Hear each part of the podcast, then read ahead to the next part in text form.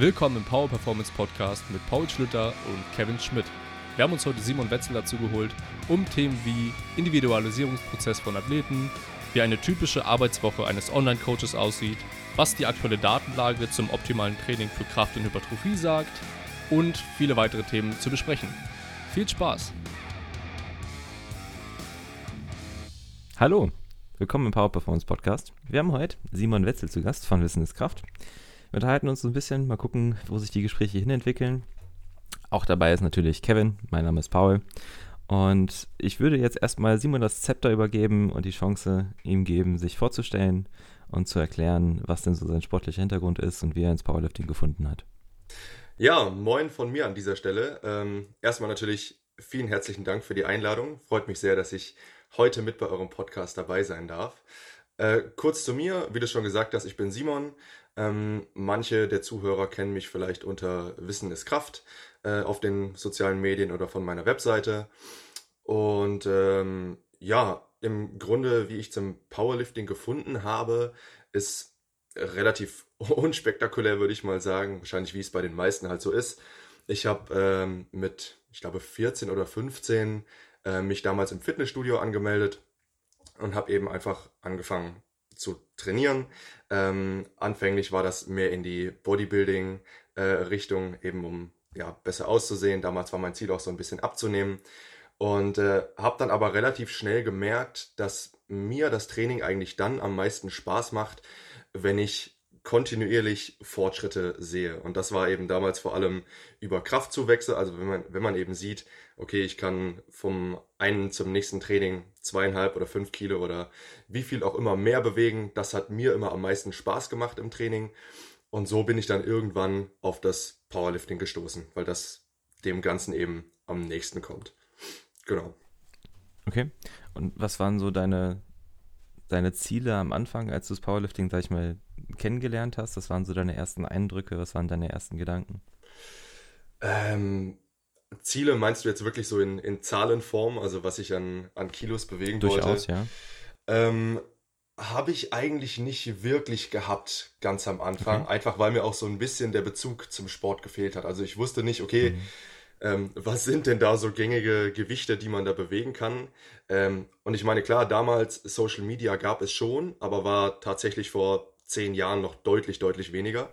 Und mhm. deswegen äh, war das ein bisschen anders, als es wahrscheinlich für viele heute ist, die direkt auf Instagram die Besten der Besten sehen und dann eben äh, ja denken, okay, eine 300 Kilo Kniebeuge ist ziemlich normal. so.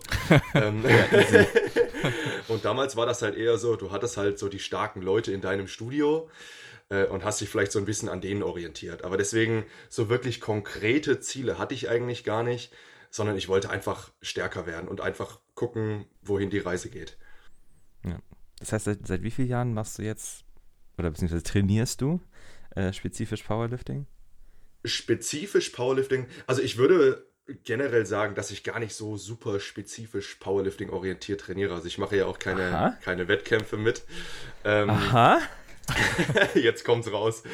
Nee, ist ja ist wirklich so mehr die, ja, ich nenne es immer Powerbuilding-Richtung. Also mhm. ähm, ich trainiere jetzt nicht auf einen Wettkampf hin, deswegen würde ich mich selbst auch nicht als Powerlifter bezeichnen ja, weil ich den Sport eben so faktisch eigentlich nicht ausführe. Morgen bei, bei Garnikus so, Simon Wetzel, Powerlifting-Coach oder Betrüger? ähm, genau, und von daher ähm, würde ich das also eher nicht tun. Ähm, aber ja, deswegen also so diese Powerbuilding-Richtung beschreibt es mhm. ein bisschen besser. Ich habe halt sehr viel Spaß an den Powerlifts, also an den drei Disziplinen mhm. und deswegen mache ich sie auch und will da eben stärker werden. Ähm, ja. Aber es ist eben nicht mein einziges Ziel. Okay. Okay. Wie sieht's aus? Ähm, hast du einen anderen Sport vorher gemacht oder war das so das erste Sportereignis? Nee, also ich habe äh, davor ziemlich lange Tennis gespielt und das auch auf einem relativ guten Niveau, würde ich mal sagen. Also war da sehr äh, Wettkampf bestrebt und habe da an vielen ja, Wettkämpfen eben teilgenommen. Und das habe ich für viele Jahre vorher gemacht, bevor ich dann in, den, in das Krafttraining, würde ich es mal nennen, eingestiegen bin. Mhm. In welchem Verein warst du da beim Tennis? Äh, beim TC Weilburg.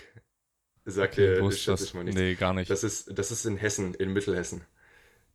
Okay. Genau. Irgend so ein Dorf oder so. Tatsächlich, ja. Hast, hast du da deutschlandweit, hast du deutschlandweit gespielt oder? Ja. Okay, Genau. krass. Also ich komme auch aus dem Tennis. Ja, das weiß ich von dir, ja. Dass du auch Ja, so ein das haben- bisschen gespielt hast. Haben wir schon mal drüber gequatscht, glaube ich. Genau. Ja. Also ich habe auch mit, mit sieben oder sowas angefangen. Ähm, und dann auch zehn Jahre gespielt und dann kam halt so ein bisschen der, der Switch, der Switch zum, zum Powerlifting, beziehungsweise generell Training. Ähm, Klassische Zulieferersportart für Powerlifting. auch. Absolut, ja. äh, und war halt auch eigentlich so ein bisschen ähm, deutschlandweit vertreten. Deswegen komisch, dass wir uns ah, okay. Ja. den Weg gelaufen sind. Also, Vielleicht, äh, ich meine, du bist ja, glaube ich, ein paar Jahre jünger als ich, Ich wollte gerade sagen, dass wir uns da vielleicht ein bisschen, ein bisschen verpasst haben. was für, ein- für ein Jahrgang bist du? 93. Drei, ja gut, 98. Ja, gut. deswegen. Ja, Dann okay, hast das du wahrscheinlich gerade, oder warst du wahrscheinlich gerade aktiv, wo ich schon aufgehört habe. Da hast Ja, du Simon an der Spitze quasi abgelöst. Genau, wir haben quasi den Staffelstab übergeben und dann, Simon hat so gesagt, Wimbledon, nee, kein Bock, ich mache wieder Powerlifting. ah, da sind die, die finanziellen Vergütungen sind da nicht so, deswegen habe ich gedacht, ach komm, Ja, ich gehe ins nicht sein, Powerlifting, ne? da, stehen die Chancen Geld besser. ist eh scheiße. genau. Ah, herrlich. Aber was war denn, okay, also du bist dann quasi aus dem Tennis rausgegangen, hast Ja. Powerlifting so ein bisschen für dich entdeckt. Mhm. Ähm, was war der Punkt für dich, wo du gesagt hast, hey, äh, ich habe Bock, Coaching zu machen? Äh, Das kam erst deutlich später. Also äh, ich habe Mhm. wirklich erstmal die ersten Jahre einfach so vor mich hin trainiert und mich halt äh, immer mehr mit der Thematik befasst. Und irgendwann äh, war das dann wirklich so, dass einfach Freunde auf mich zugekommen sind und gefragt haben, so ey, kannst du mir nicht mal einen Trainingsplan schreiben oder mir bei der und der Übung mal helfen? Also wirklich so ein, ein ganz äh, sanfter Einstieg, nenne ich es jetzt mal. Und von da hat sich das wirklich peu à peu entwickelt. Also ähm, ich habe ja dann später, das war 2016, dann meine Webseite ähm, ins Netz gestellt, also wisseniskraft.de. Und aber auch da war das noch überhaupt kein Thema für mich, dass ich äh, mit Coaching anfange, sondern ich wollte eben einfach, ähm, mein Ziel war es immer so ein bisschen Wissen zu vermitteln, also den Wissensstand, Mhm. den ich aktuell zu dem Zeitpunkt eben hatte, ähm, Ja. den eben anderen Leuten zu vermitteln und dann im Optimalfall natürlich anderen Leuten zu helfen. Und äh, dann habe ich das eben erstmal gemacht.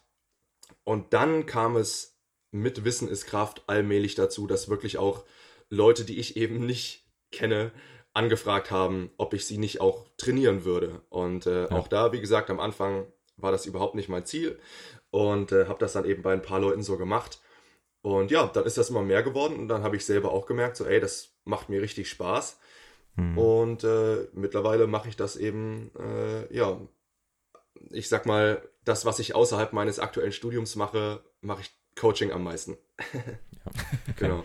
Wenn du jetzt, wenn du jetzt sagst, so, sag ich mal, du hast, hast ja betont, deinen dein damaligen Wissensstand. Ja. Ähm, wenn, wenn du eine Prozentzahl sagen müsstest, wie viel von deinem damaligen Wissensstand hat sich bis heute, ich, ich sag mal, aktualisiert? Boah, das ist ganz schwer. Ganz schwer zu sagen. Ähm, weil es ist ja meistens so, dass, wie du es auch gesagt hast, es ist nicht so, dass man jetzt. Also klar gibt es auch, dass man Dinge mal komplett verwirft und man denkt, okay, oh Gott, was habe ich damals gedacht oder gesagt. Aber meistens ist es ja wirklich so ein kontinuierliches Aktualisieren. Also man, äh, wie der Forschungsstand zum Beispiel auch, er entwickelt sich eben weiter. Es ist nicht so, dass auf einmal alles, was es bis dato gab, komplett in die Mülltonne kommt und ab wird quasi ein Cut gemacht und das ab jetzt zählt, ähm, sondern es entwickelt sich eben weiter. Deswegen ist es wahnsinnig schwierig, das zu sagen. Aber äh, ich würde mal sagen, bestimmt 75 Prozent hat sich in irgendeiner Form weiterentwickelt. Also das geht relativ schnell. Ne? Das ist ja ganz schön viel, ne? wenn man überlegt, in, in Definitiv, Jahren, ja. so, das ist eine Menge. Ja, ja, definitiv. Aber wie gesagt, es ist nicht, dass ich jetzt, äh, dass ich denke, dass ich damals alles falsch gemacht habe oder Mhm. komplett auf der falschen Fährte war. Es ist eben wirklich so ein Weiterentwickeln, dass du einfach noch tieferes Verständnis von bestimmten Thematiken hast oder eben mit dem Forschungsstand gehst und der sich Mhm. natürlich auch weiterentwickelt und dementsprechend äh, ja, kommt da immer was Neues dazu. Was war für dich so die größte Veränderung davon? Also was, was hat sich in deinen Augen am meisten geändert in deinem Verständnis? Mm, Auch eine gute Frage. Ähm, ich glaube, dass es wahrscheinlich relativ viel auch so Dinge waren, äh, die ich sag mal, mehr so auf den, auf der Mythen, auf der Mythenschiene mhm. basieren. Also zum Beispiel so Sachen wie dieses klassische äh, Hypertrophie-Wiederholungsspektrum von mhm. 8 bis 15. äh, so was man eben früher dachte, was die meisten wahrscheinlich dachten oder teilweise auch noch ja. denken. Was übrigens auch stellenweise noch im Studium so gelehrt wird. So ähm, mhm. als kleiner Wink mit dem Zaunfall. Ähm, und, äh, und in anderen Lizenzierungsprogrammen. Äh, unter, unter anderem so auch, genau. Also es sind mehr solche Dinge, würde ich mal sagen, ja. äh, die sich da im Laufe der Zeit verändert haben. Aber da jetzt so ein ganz spezifisches Beispiel zu nennen, ist schwierig. Für mich zumindest, mhm. weil ähm, es, ja, also ich glaube halt, wenn du dich damit wirklich sehr viel befasst und zumindest von mir kann ich sagen, ich mache es im Prinzip täglich oder ja, ich mache es täglich, dann kriegst du so einzelne Veränderungen, glaube ich, auch gar nicht so bewusst ja. mit, ne, weil sich es halt wirklich so, ich sag mal, im Vorbeigehen entwickelt. Ne? Ja. ja. Also sehe ich genauso. Das, das ist halt ganz cool. Ähm, ich halte ja relativ, beziehungsweise habe früher relativ viel auf, auf YouTube festgehalten. Ähm, und dann zu sich heutzutage mal anzuhören, was ich da gequatscht habe. Also, ja. also so von, von wegen, ich habe eigentlich immer gedacht, okay, ähm, ich halte immer alles relativ low-key. Ich versuche gar nicht so viel zu quatschen, als wenn ich irgendwas weiß. Und dann haue ich da irgendwelche Sachen raus. So, ich habe mir letztens was angeschaut, irgendwas bezüglich Mobility auf jeden Fall.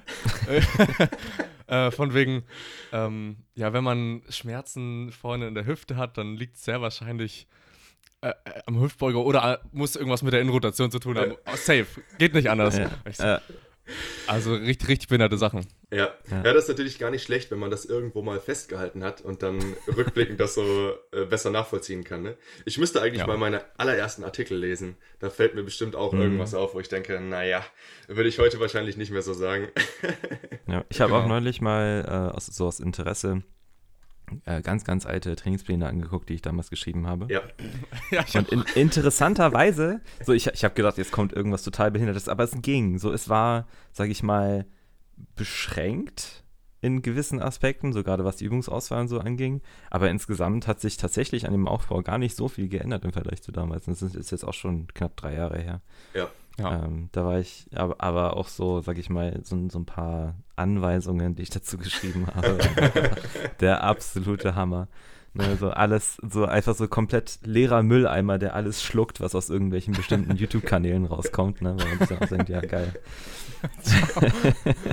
aber habe ich, hab ich genauso beobachtet. Ähm, für die Pläne, die ich anderen Leuten geschrieben habe, die sind eigentlich so, was die groben Prinzipien angeht, relativ okay. Kann mhm. man so machen. Ja. Würde ich heute wahrscheinlich nicht genauso machen, aber kann man so machen. Aber ja. die, die Pläne, die ich mir geschrieben habe damals, gingen halt gar nicht.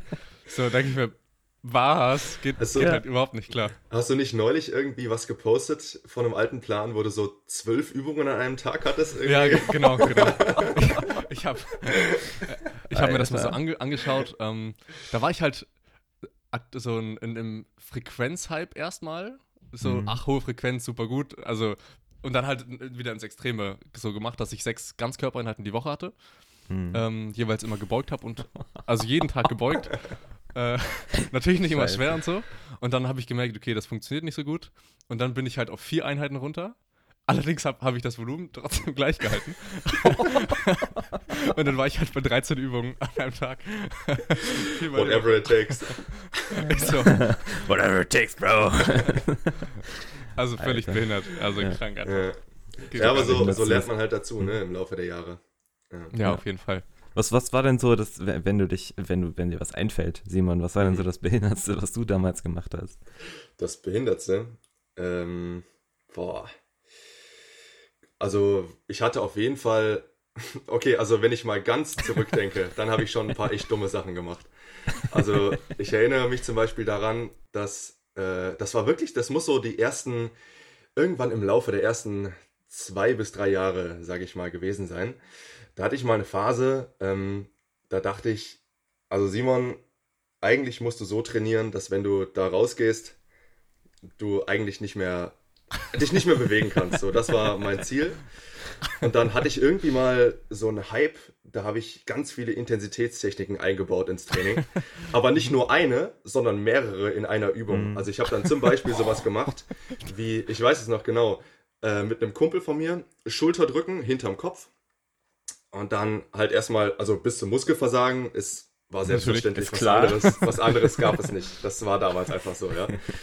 ähm, also bis zum Muskelversagen und dann äh, mindestens zwei bis drei Dropsets gemacht. Äh, meistens halt bis auf die leere Stange runter.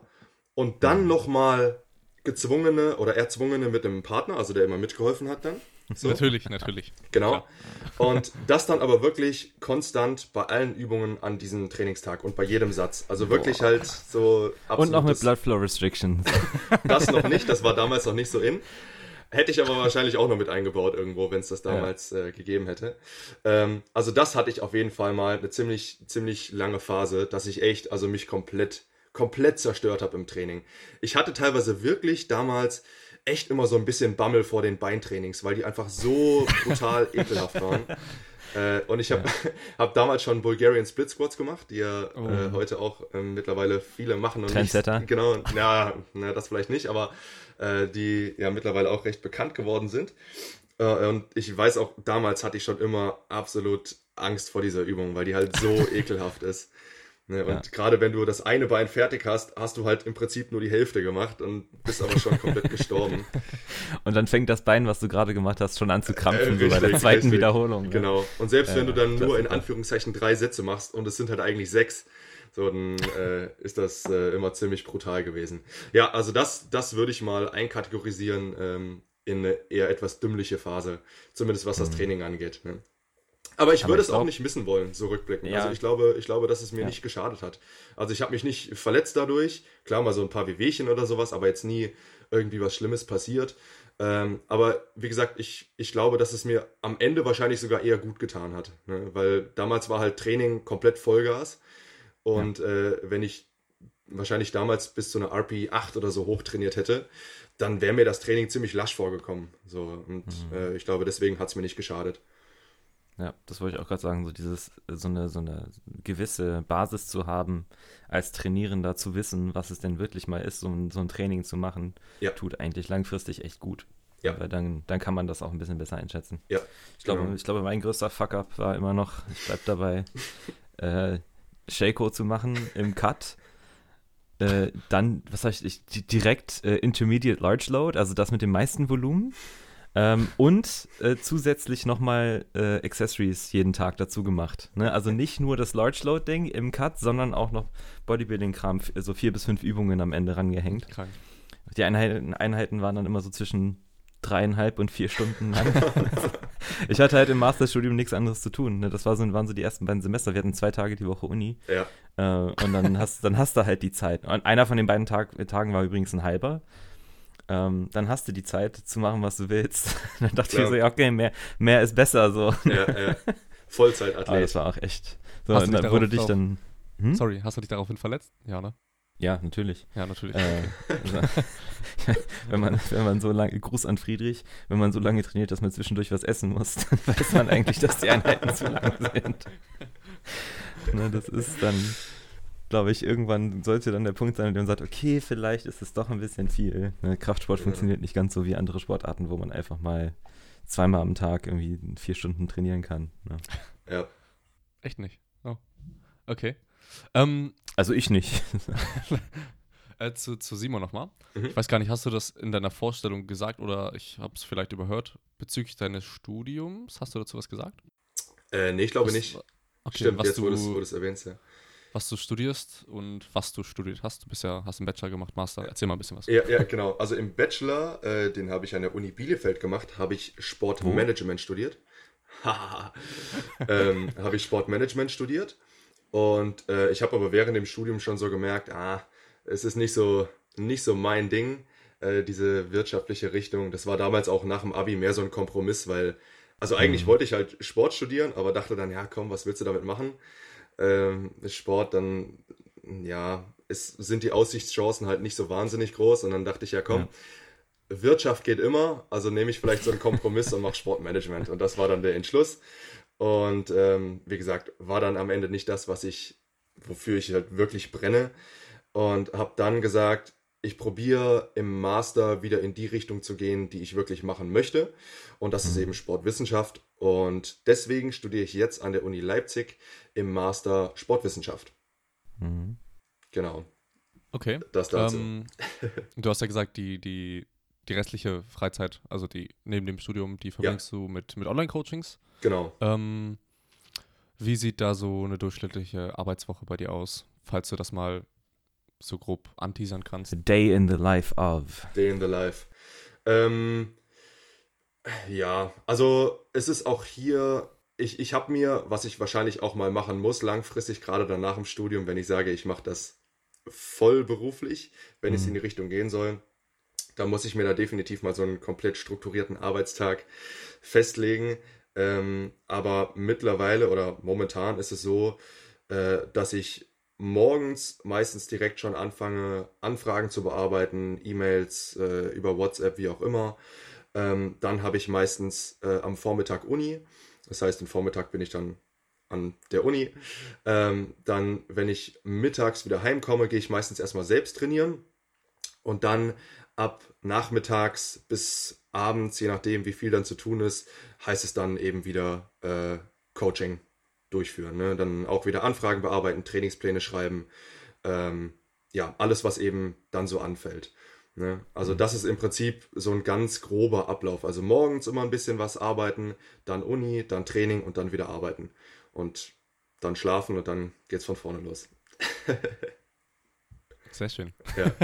Ist, wie ist es bei dir, bei dir selber wahrscheinlich ähnlich, oder? Bei mir? Ja. Aktuell? Ähm, ja. Bisschen, bisschen entspannter aktuell, weil ich nicht mehr, also ich bin noch in der Uni eingeschrieben. Mhm. ähm, aber aktuell gehe ich, geh ich nicht hin. Ähm, und habe mich so ein bisschen, beziehungsweise es soll vermehrt in die Richtung Online-Coachings gehen bei mir. Ähm, und demnach bin ich da so ein bisschen, bisschen flexibler, also kann den Tag einfach ein bisschen, bisschen anders gestalten. Aber nach dem Aufwachen eigentlich direkt, meistens das Erste, was ich mache, ist ein Monster trinken. Und, und dann. Die ähm, Morgenroutine. Genau, die Morgenroutine. ähm, Schön die Schleichwerbung noch reinhauen. Ne? nee, und dann meistens tatsächlich, weil ich sonst über den Tag dazu meistens gar nicht so komme, ähm, irgendwie irgendwas Weiterbildungstechnisches machen, ob es ja keine Ahnung, irgendwas lesen, irgend so ein Zeug. Ähm, und dann fängt es tatsächlich mit den Coachings an. Das geht dann meistens so bis, je nachdem, wann ich aufstehe, aber 12, 1, 2. Dann gehe ich selber trainieren. Dann gehe ich meistens ein bisschen chillen mit meiner Freundin und dann abends wieder Coachings. Eigentlich meistens von Montag bis Sonntag geht das komplett so durch. Nur sonntags, mhm. heute ist meistens Podcast und nur Coachings. okay, ja, aber ist ja im, im, Grunde genommen relativ ähnlich. Genau. Ja. Genau. Viel, also viel unterscheidet sich das bei mir nicht. Ja. So, außer, dass ich einen Hund habe und halt wir vormittags trainieren gehen. Und der Rest, also morgens einmal ein bisschen in die Nachrichten reingucken, äh, gucken, ob irgendwo ein Haus brennt. äh, und, dann, und dann nachmittags oder abends wieder nochmal reinschauen, ein paar Stunden Fragen und so beantworten. Ähm, aber ja, also das, was du angesprochen hast, so wirklich sich einen strukturierten Arbeitstag machen, ähm, ist gar nicht so leicht, wie man denkt. Vor allem, nee, weil man von, also so dieses, weil man von zu Hause, beziehungsweise im ja. Zuhause auch arbeitet. Ja es ist dann sehr einfach, in andere Sachen abzuschweifen oder zu sagen, ja, jetzt, hey, jetzt, jetzt schreibt mir gerade der Kumpel, der hat Bock auf Zocken, dann zocke ich jetzt zwei Stunden, dann merke ich, oh, ich muss ja eigentlich noch was machen. Ja. Ähm, ja, also, deswegen. Also, weil das läuft alles so, sag ich mal, es läuft sehr viel neben der Arbeit auch über, äh, über den PC und über das Handy und das ist dann immer schwierig. Ja, genau. Da haben wir uns ja gestern auch schon drüber unterhalten, Simon, so Thema Diensthandy ist da super, also mhm. hat für mich einen gigantischen Unterschied gemacht, allein was so die, die Übersicht behalten angeht. Ne? Also, weil wenn ja. ich habe auf meinem Diensthandy halt nur die Leute, die ich trainiere. Und da kann ich, wenn, wenn ich, wenn ich alle Nachrichten beantwortet habe, die auf dem Diensthandy sind, dann weiß ich, dass ich alle Nachrichten von meinen Athleten beantwortet habe. Richtig. Und habe dann nicht so im Hinterkopf den ganzen Tag diesen, diesen Gedanken, habe ich jetzt irgendwo eine Nachricht gelesen und vergessen sie jetzt ungelesen zu markieren. und dann antworte ich irgendwie. Es, ich meine, ja. es, ist, es ist schon ein, zwei Mal passiert, ne? Und das ist dann halt doof. Wenn, ja. wenn jemand dir eine Nachricht schickt und du zwei Tage nicht antwortest und dann sagst, hey, sorry, ist untergegangen. Äh, klar, kann passieren. Ne? Und die meisten sind da eigentlich dann auch immer sehr, sehr verständnisvoll. Weil oft sind es ja jetzt auch keine Sachen, wo es irgendwie um und, äh, Leben und Nein. Tod geht. Ja. Ähm, aber das, also Diensthandy macht auf jeden Fall einen großen Unterschied, finde ich. Und dass man sich da so ein bisschen die Zeit nehmen kann, sagen kann, okay, jetzt habe ich gerade nur den WhatsApp-Account von meinem Diensthandy offen. Ja. WhatsApp Web sowieso Gold wert. ohne, ohne geht, glaube ich, gar nicht. Gerade ja. was so Videos angucken geht, angeht. Ja. Aber das ist ja dann. Ne. Ja, absolut. Also gerade wie du sagst, Diensthandy ist super, um das Ganze ein bisschen, äh, ja, das Berufliche und das Private auch einfach zu trennen. äh, ja. und halt einfach den Überblick zu behalten über das, was noch getan werden muss. Äh, und es ist ja generell, ich glaube, bei dieser, dieser Form von Arbeit betrifft wahrscheinlich alles, was du online machst. Ähm, ist halt immer, es hat wahnsinnig viele Vorteile und ich würde es auch nicht missen wollen, aber du musst eben dann wirklich selbst auch so ein bisschen die Disziplin haben, äh, das Ganze wirklich auch dann, ja, so beruflich ein bisschen abzugrenzen, ne? Äh, weil Voll. wenn du dir selbst keine Struktur festlegst, ein anderer legt sie dir nicht auf, weil es kann auch sein, dass du abends um halb elf noch Nachrichten bekommst und wenn du dann eben äh, nicht sagst, okay, ich arbeite bis jeden Tag um, sagen wir, 8 Uhr abends und danach ist Feierabend, mhm. äh, dann sitzt du halt dann auch irgendwann noch da und schreibst um nachts um halb zwölf noch E-Mails oder WhatsApp-Nachrichten oder was auch immer. Ne? Kenne ich. Ähm, Kenn's auch. Ja. ja. ja, ich glaube, das kennt jeder von uns. Und ich glaube, da ist es halt wirklich wichtig, dass man im Laufe der Zeit einfach ähm, das geregelt bekommt. Ne? Um, weil ja. ich, wenn du es halt auch lange, auf lange Sicht machen willst, dann musst du das auch machen, weil du kannst nicht ja 24-7 für Leute erreichbar sein. Das ist einfach unmöglich. Das erwartet niemand von einem, von irgendeinem Büroangestellten ähm, und auch von sonst anderen Selbstständigen auch nicht. Äh, ja. Und deswegen kann man das, äh, glaube ich, da auch von sich selbst nicht erwarten. Das ist, ähm, sag ich mal, da dann vielleicht auch ein ganz guter Punkt für ein Thema, das wir uns ja eh vorgenommen hatten, so Richtung Kommunikation mit Athleten und wie man das, wie man das alles macht. Ähm, Gerade was du auch gesagt hast mit abends um halb zwölf noch Nachrichten beantworten. Interessanterweise hatte ich da einen, Athlet von mir, mit dem ich auch mal so über das Thema gequatscht hatte, wie, wie, wie wir miteinander kommunizieren und so, weil das mhm. ja auch eigentlich immer Teil von meinen Feedbackgesprächen ist, wo ich auch explizit frage, hey, was, was sind so Dinge, die dir nicht gefallen oder die besser laufen könnten und die ich besser machen könnte. Ähm, und er hat dann von sich aus selber auch mal gesagt, ey, ganz ehrlich, ob du mir jetzt um halb zwölf abends antwortest oder nicht, macht für mich absolut keinen Unterschied, weil ich lese das höchstwahrscheinlich erst am nächsten Morgen. ja, also er hat, er, er, hat von sich selber aus gesagt, dass er dann keinen Mehrwert dadurch hat und dass ich dann auch chillen kann. So, ich kann auch am nächsten Tag einfach antworten. Das ist nicht so schlimm. Ähm, was dann natürlich sehr angenehm ist, wenn man solche Leute hat. Ne? Ja. Andererseits, ähm, ich kenne tatsächlich äh, einen Coach aus den USA, der so 24-7 Coaching-Support macht. Ähm, okay. Außer halt in der Zeit, in der er pennt aber der ist von morgens bis fünf bis abends um elf äh, permanent erreichbar, hat ein eigenes Gym. Äh, der macht sogar, und das, das finde ich richtig heftig, vor allem, weil der nimmt, glaube ich, irgendwie 120 Dollar im Monat oder so. Mhm. Ähm, der macht sogar äh, live äh, WhatsApp-Video-Calls im Training mit seinen Athleten.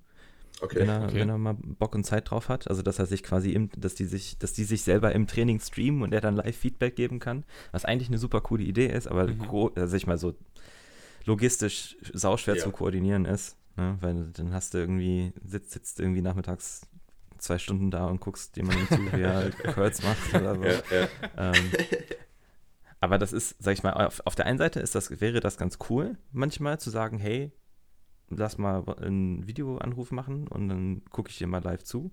Auf der anderen Seite, wie viel kann ich denn wirklich über so ein, so ein WhatsApp-Video erkennen? Ne, weil die Übertragungsqualität ist ja auch immer so ein bisschen mäßig. Ähm, und wie, sag ich mal, wie logistisch realistisch ist das für die Athleten auch. Ne? Ja, Weil du kannst, Thema du kannst Videos ja auch nicht, so. genau. Hm. Und du kannst die Videos ja auch nicht irgendwie verlangsamen, rückwärts ablaufen lassen. Du siehst es halt nur live, das ist halt auch ein, weiß nicht, das ist halt der Vorteil daran, dass dir dann jeweils Videos zugeschickt werden, ja, finde ja. ich. Ja, definitiv. Das finde ich ein ganz, ganz, ganz großer Vorteil am, am, am Online-Coaching, dass man halt die Option hat, das Ganze äh, mhm. so ablaufen zu lassen, wie man möchte. Ja, ja, ja, definitiv. Aber dann da, Simon, wie kommunizierst du denn mit deinen Athleten? Gibt es da bestimmte Regelungen, die du hast, wenn du, wenn du gerade gesagt hast, du machst um 8 Uhr Feierabend, wenn du das tust? Was sind da so deine, was ist deine Struktur, die du da aufgebaut hast? Ähm, also ich kommuniziere mit meinen Leuten eigentlich primär über E-Mail, WhatsApp und Skype.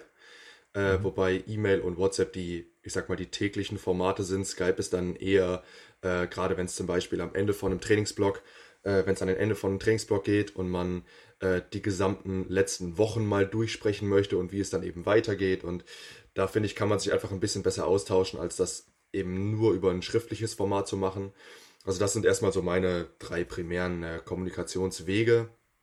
Und äh, was so die Regelungen angeht, habe ich keine ähm, keine wirklichen festen Regeln.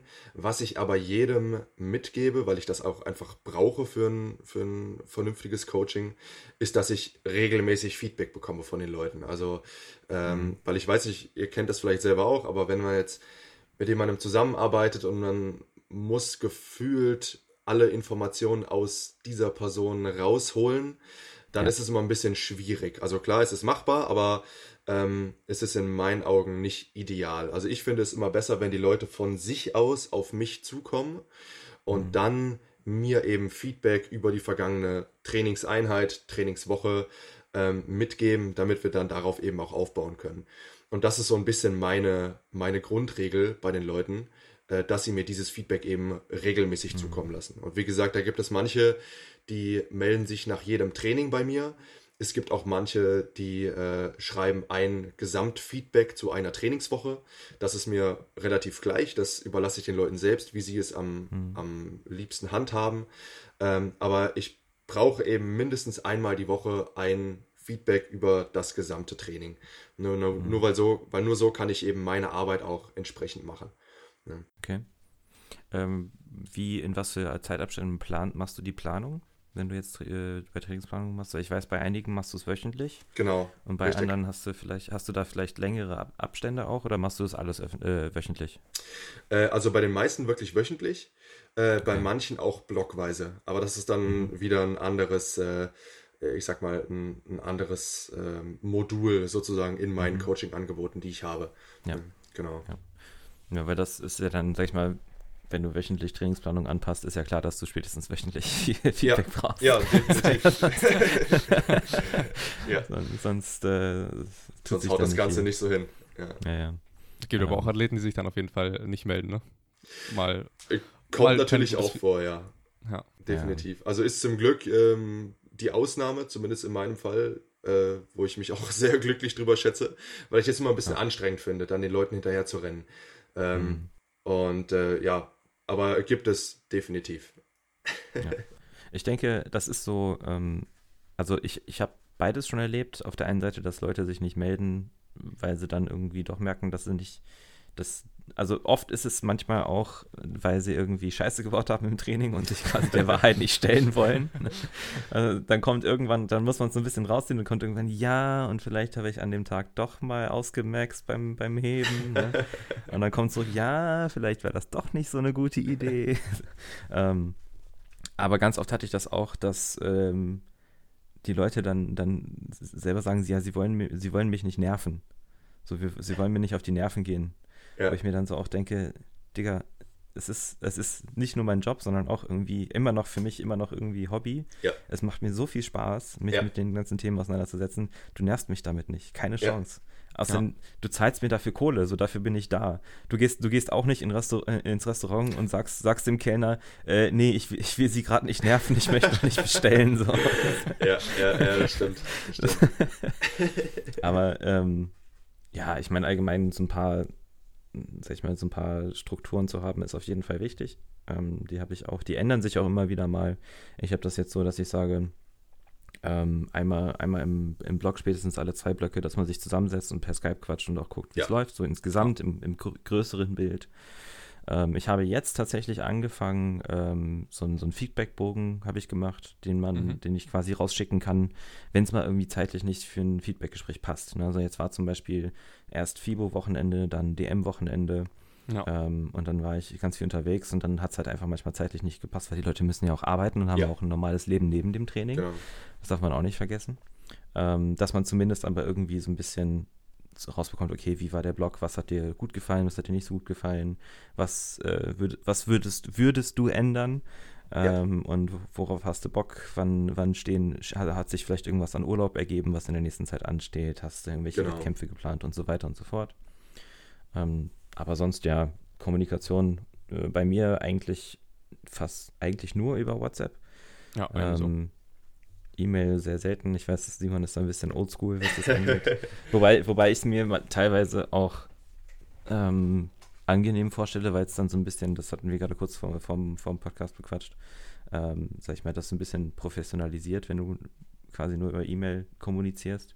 Per Ja. WhatsApp ist die Kommunikation, finde ich, so ein bisschen, es hat was anderes, weil Ja. allein dadurch, dass man sich per E-Mail begrüßen und verabschieden muss, ist nochmal, äh, setzt es auf ein anderes Niveau. Ja, ist so ein bisschen förmlicher insgesamt. Genau. Ne? Genau. Ja. Und Ähm, ja, Ja.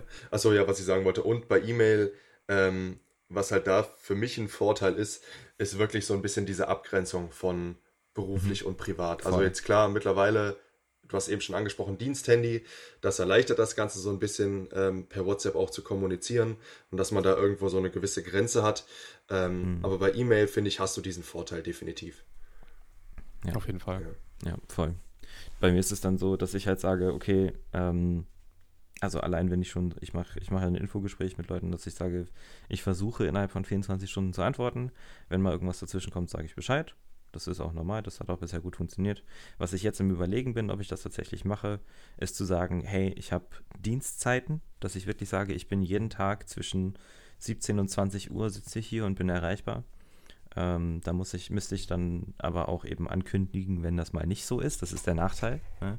Also wenn ich dann irgendwie mal, was weiß ich, essen gehe oder so, dann muss ich halt allen meinen Athleten schreiben, ich bin heute essen, ich bin heute während meinen Dienstzeiten nicht. so- Ja, das ist so der Trade-off. Ja, ja, und da muss man natürlich, also ja. das habe ich, da habe ich noch nicht so eine gute Lösung gefunden. Ja. Ähm, und ansonsten, pff, ja, wie, ich betone auch immer, dass ich sage, hey, ich kann dir nur so viel geben, wie du mir gibst, was Kommunikation angeht. Ich kann dir, wenn du mir keine Videos schickst, dann kann ich dir auch kein Feedback geben. Ja. Äh, wenn du mir nicht sagst, wie dein Training ist, dann kann ich dir auch da nicht weiterhelfen. Wenn du mir Fragen nicht stellst, dann kann ich dir da auch nicht weiterhelfen. Das, das muss kommen und dann kann ich da auch helfen. Ähm, wie ihr auch gesagt habt, sind, den Leuten hinterher zu rennen, sind dann auch oft die, die dann nicht allzu lange im Coaching bleiben. Ob das dann, also das ist dann auch so das andere, ich denke, das darf man nicht allzu persönlich nehmen, ähm, weil das ist dann entweder einfach ein Mismatch, so dass man halt, dass es zwischenmenschlich nicht so ganz klappt, was ja in Ordnung ist, das ist ja gar kein Problem. Oder es sind einfach Leute, die, also einfach ein zu großer Unterschied in den Erwartungen, was so ein Coaching angeht. Genau. Ja, und das ist, denke ich mal, dann auch relativ wichtig zu wissen, was denn die Leute überhaupt für, eine, für Erwartungen an so ein Coaching haben. Weil, Ja. wie du gesagt hast, es gibt Leute, die melden sich einmal die Woche, es gibt Leute, die melden sich jeden Tag. Es gibt Leute, die melden sich nur, wenn irgendwas brennt und trainieren einfach Mhm. fröhlich weiter vor sich her. Ja. Ähm, ja, ansonsten, pff, ich habe eine, ich habe eine, eine, die Regel, dass keine Sprachnachrichten über vier Minuten erlaubt sind. Ah, okay. Gut. Äh. Da, dazu wollte ich jetzt, ich jetzt, ich jetzt noch ein bisschen was sagen.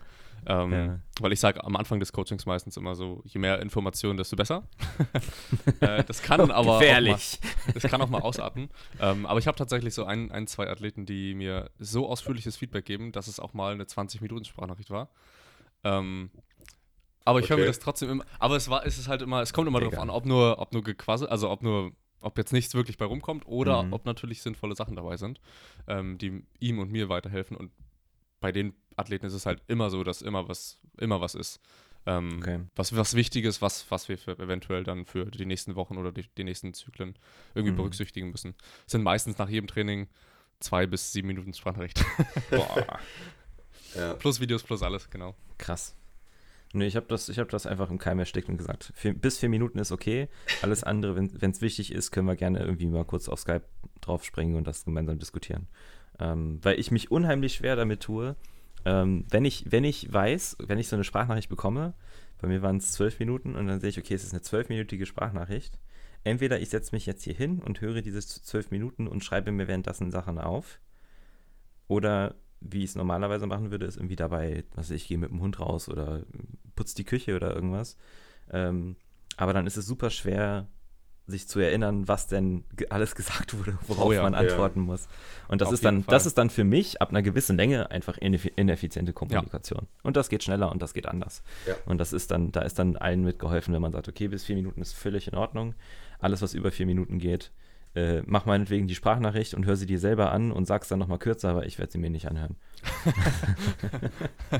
Ja, finde ich, finde ich auch, auch sinnvoll. Ähm, Ja. vor, vor allem, weil man, was, was behält man denn noch, was er am Anfang gesagt hat? Also nicht, nicht wirklich viel.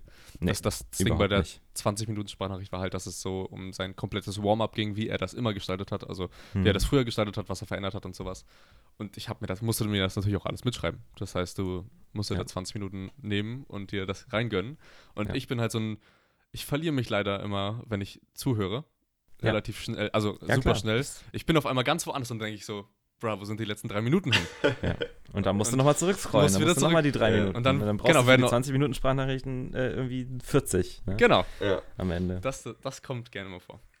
ja, das ist definitiv nicht effizient.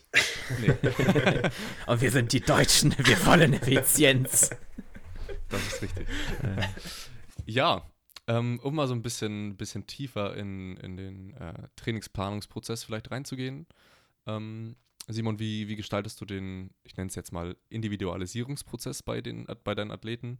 Also, wie findest du heraus oder findest du es sinnvoll herauszufinden, welche, welche Übungen vielleicht für diese Person am besten funktionieren oder nicht so gut funktionieren oder welches Volumen für diese Person am besten passt, Intensität, Frequenz für die jeweiligen Übungen? Ähm, Mike, vielleicht um auf Mike da noch zurückzukommen, der versucht das ja in seinen, ähm, wie heißen die denn, die Exploration Development Blogs, also da versucht Ja. er halt herauszufinden, ähm, ob welche Übungen eventuell den, den besten Übertrag auf die Lifts haben. Ähm, findest du es ein, guter Approach? Und was sind eventuell auch die Probleme, die da mit, mit, sich, mit sich kommen? Also wie, wie gestaltest du das in der Regel? Ja, also am Ende ist es wirklich sehr viel Trial and Error. Also du kannst, klar, wenn du jetzt einen neuen Athleten bekommst, ähm, was ich immer mache und was ich sehr wichtig und sinnvoll finde, ist sich dessen Trainingsvergangenheit anzuschauen. Also was hat er schon gemacht? Was hat seinem oder ihres Empfinden nach gut funktioniert? Was eher weniger? Gibt es Übungen, wenn wir speziell bei Übungen sind, die Probleme bereitet haben, äh, von denen die Leute das Gefühl hatten, okay, immer wenn ich diese Übung im Plan habe, dann geht's vorwärts. Das genau das gleiche auch, äh, was die einzelnen Trainingsvariablen angeht, also äh, Volumen, Frequenzen, Intensitäten, eben die komplette Vergangenheit einmal angucken und dann so ein bisschen abgleichen, ob das Training damals gut lief oder weniger. Und wenn du jetzt zum Beispiel jemanden hattest, der hat wahnsinnig spezifisch trainiert und super hochfrequent, äh, vielleicht eher mit geringeren Trainingsumfängen und hohen Trainingsintensitäten und das hat überhaupt gar nicht funktioniert die letzten Wochen und Monate, dann weißt du zumindest schon mal, okay, das wäre sicherlich nicht so der beste Ansatz, da jetzt wieder anzuknüpfen. Ja? Also du hast dann gleich mehrere Optionen, die du äh, stattdessen angehen kannst. Dass du zum Beispiel sagst, okay, äh, der oder die hat sehr, sehr spezifisch trainiert und das hat nicht so gut gefruchtet. Also versuchen wir vielleicht mal einen Ansatz, wo wir die Spezifik ein bisschen runterfahren, dafür vielleicht mehr Nebenübungen mit in den Plan einbauen, äh, mehr Variationen der Wettkampfdisziplin und so weiter. Ähm, Pausiertes Heben. zum Beispiel. ähm, oder äh, wie gesagt, genau das gleiche mit den Trainingsvariablen auch. Wenn jemand wahnsinnig hohe Trainingsumfänge gefahren hat, das aber nicht den Erfolg gebracht hat, den äh, sich diese Person davon erhofft hat, dann eben mal einen anderen Ansatz probieren. Und äh, das ist also immer so am Anfang das Erste, was ich mache, mir möglichst ausführlich die Trainingsvergangenheit der Person anzuschauen. Und dann bekommt man in der Regel schon mal ein ganz gutes Bild ähm, für den Start. Und das gleiche ich dann immer auch noch so ein bisschen ab mit natürlich meinen Erfahrungen und äh, meinem Wissensstand über die aktuelle Erkenntnisse, was es eben so gibt. Also wenn jetzt zum Beispiel jemand extrem von den äh, momentanen Empfehlungen für zum Beispiel Trainingsumfänge abweicht, dann und es damals eben auch nicht so gut lief bei dieser Person, dann würde ich das sehr wahrscheinlich so ein bisschen in diese Richtung hin abwandeln, dass es mehr konform geht mit dem, was wir eben aktuell über Trainingsplanung wissen. Ähm, Und wie gesagt, natürlich mit meiner eigenen Trainingserfahrung, äh, die ich jetzt so im Laufe der Jahre in meinem eigenen Training, aber vor allem auch eben im Coaching gesammelt habe. Und das ist immer so am Anfang der erste, äh, der erste Prozess, den ich so durchlaufe. Und dann heißt es wirklich von da an ausprobieren. Ne? Wirklich ausprobieren. Klar, man kann sich natürlich auch viel von den Disziplinen ähm, herleiten, wenn man sich die anschaut. Es gibt ja auch Möglichkeiten, zum Beispiel schwache Bewegungsbereiche äh, zu diagnostizieren und dann eben basierend darauf Übungen auszuwählen, was ich auch mache, ähm, was auch immer sinnvoll ist. Ähm, aber letzten Endes läuft vieles über Ausprobieren. Einfach zu gucken, okay, was wäre sinnvoll in meinen Augen zu testen, was könnte dieser Person weiterhelfen, ausprobieren, dokumentieren, schauen, hat es geklappt, hat es nicht geklappt? Und dann im Idealfall hat es geklappt und dann weiß man, okay, äh, man hat äh, scheinbar die richtige Wahl getroffen. Oder es klappt eben auch mal nicht und das passiert auch. Und dann muss man mhm. eben schauen, woran lag es und dann entsprechend anpassen und hoffen, dass es in der nächsten Runde besser läuft. Das ist so ja. im Prinzip dieser Prozess und das wiederholt sich eben nach und nach und nach und immer und immer wieder. Und ja. dann äh, genau wie das, was wir am Anfang gesagt haben, was so den Wissensstand angeht, entwickelt sich das Training so nach und nach eben weiter. Ne? Also das ist selten, ja. zumindest bei mir so, dass ich ein Training komplett über den Haufen schmeiße, außer es lief eben, also wirklich katastrophal, so ging komplett mhm. nach hinten los, dann schon. Aber in der Regel ist es immer so ein kontinuierlicher Prozess der Weiterentwicklung. Ne? Und so wandelt ja. sich ein Training dann über viele Trainingszyklen. Ja. ja.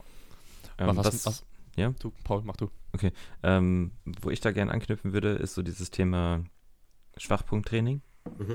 Ähm, und das ist, ähm, also da, da denke ich schon sehr lange drüber nach. ja. So dumm das klingt. Ähm, aber ich bin da noch nicht so ganz, also ich, ich, ich habe eine, eine, eine Meinung dazu. Ich bin mir noch nicht ganz sicher, ob es tatsächlich so ist oder nicht. Und zwar äh, nehmen wir mal an, man hat eine, was ich, einen gewissen Sticking Point während eines Bewegungsumfangs. Dieser Sticking Point ist höchstwahrscheinlich, angenommen, dass die Technik ausgereift ist, ähm, ist dieser Sticking Point mechanisch bedingt. Ähm, beziehungsweise ist dieser Sticking Point der mechanische Bottleneck sozusagen von dieser Bewegung. Ähm, das, die Idee ist, die habe ich von, von Bryce Lewis, der hatte das mal vor boah, anderthalb Jahren oder so in seiner Story diskutiert. Da habe ich mit ihm auch ein bisschen drüber geschrieben, dass im Endeffekt, solange man an der Mechanik nichts ändert, also zum Beispiel, dass ich beim Drücken die Griffbreite dann ändert, wird dieser, wird dieser Sticking Point immer der Bottleneck sein. Das heißt, selbst wenn man dann diesen Sticking Point durch eine gezielte Variation stärkt, ähm, ist der Sticking Point immer noch da, aber halt dann einfach an einem größeren, an einem höheren, bei einem höheren Gewicht. Also es wird immer genau dieser Punkt sein. Das heißt, so diese Idee, dass man durch Schwachstellentraining einen bestimmten Sticking Point äh, komplett äh, nullifizieren kann, ist eigentlich falsch. Ja, also es ja. ist eine, quasi eine inkorrekte Annahme. Ja. Das Einzige, was man macht, ist, man macht durch diese Variation, die man dann benutzt, macht man eben den Menschen stärker an diesem Sticking Point. Der Sticking Point ist immer noch da, aber er tritt dann halt bei einem höheren Gewicht auf.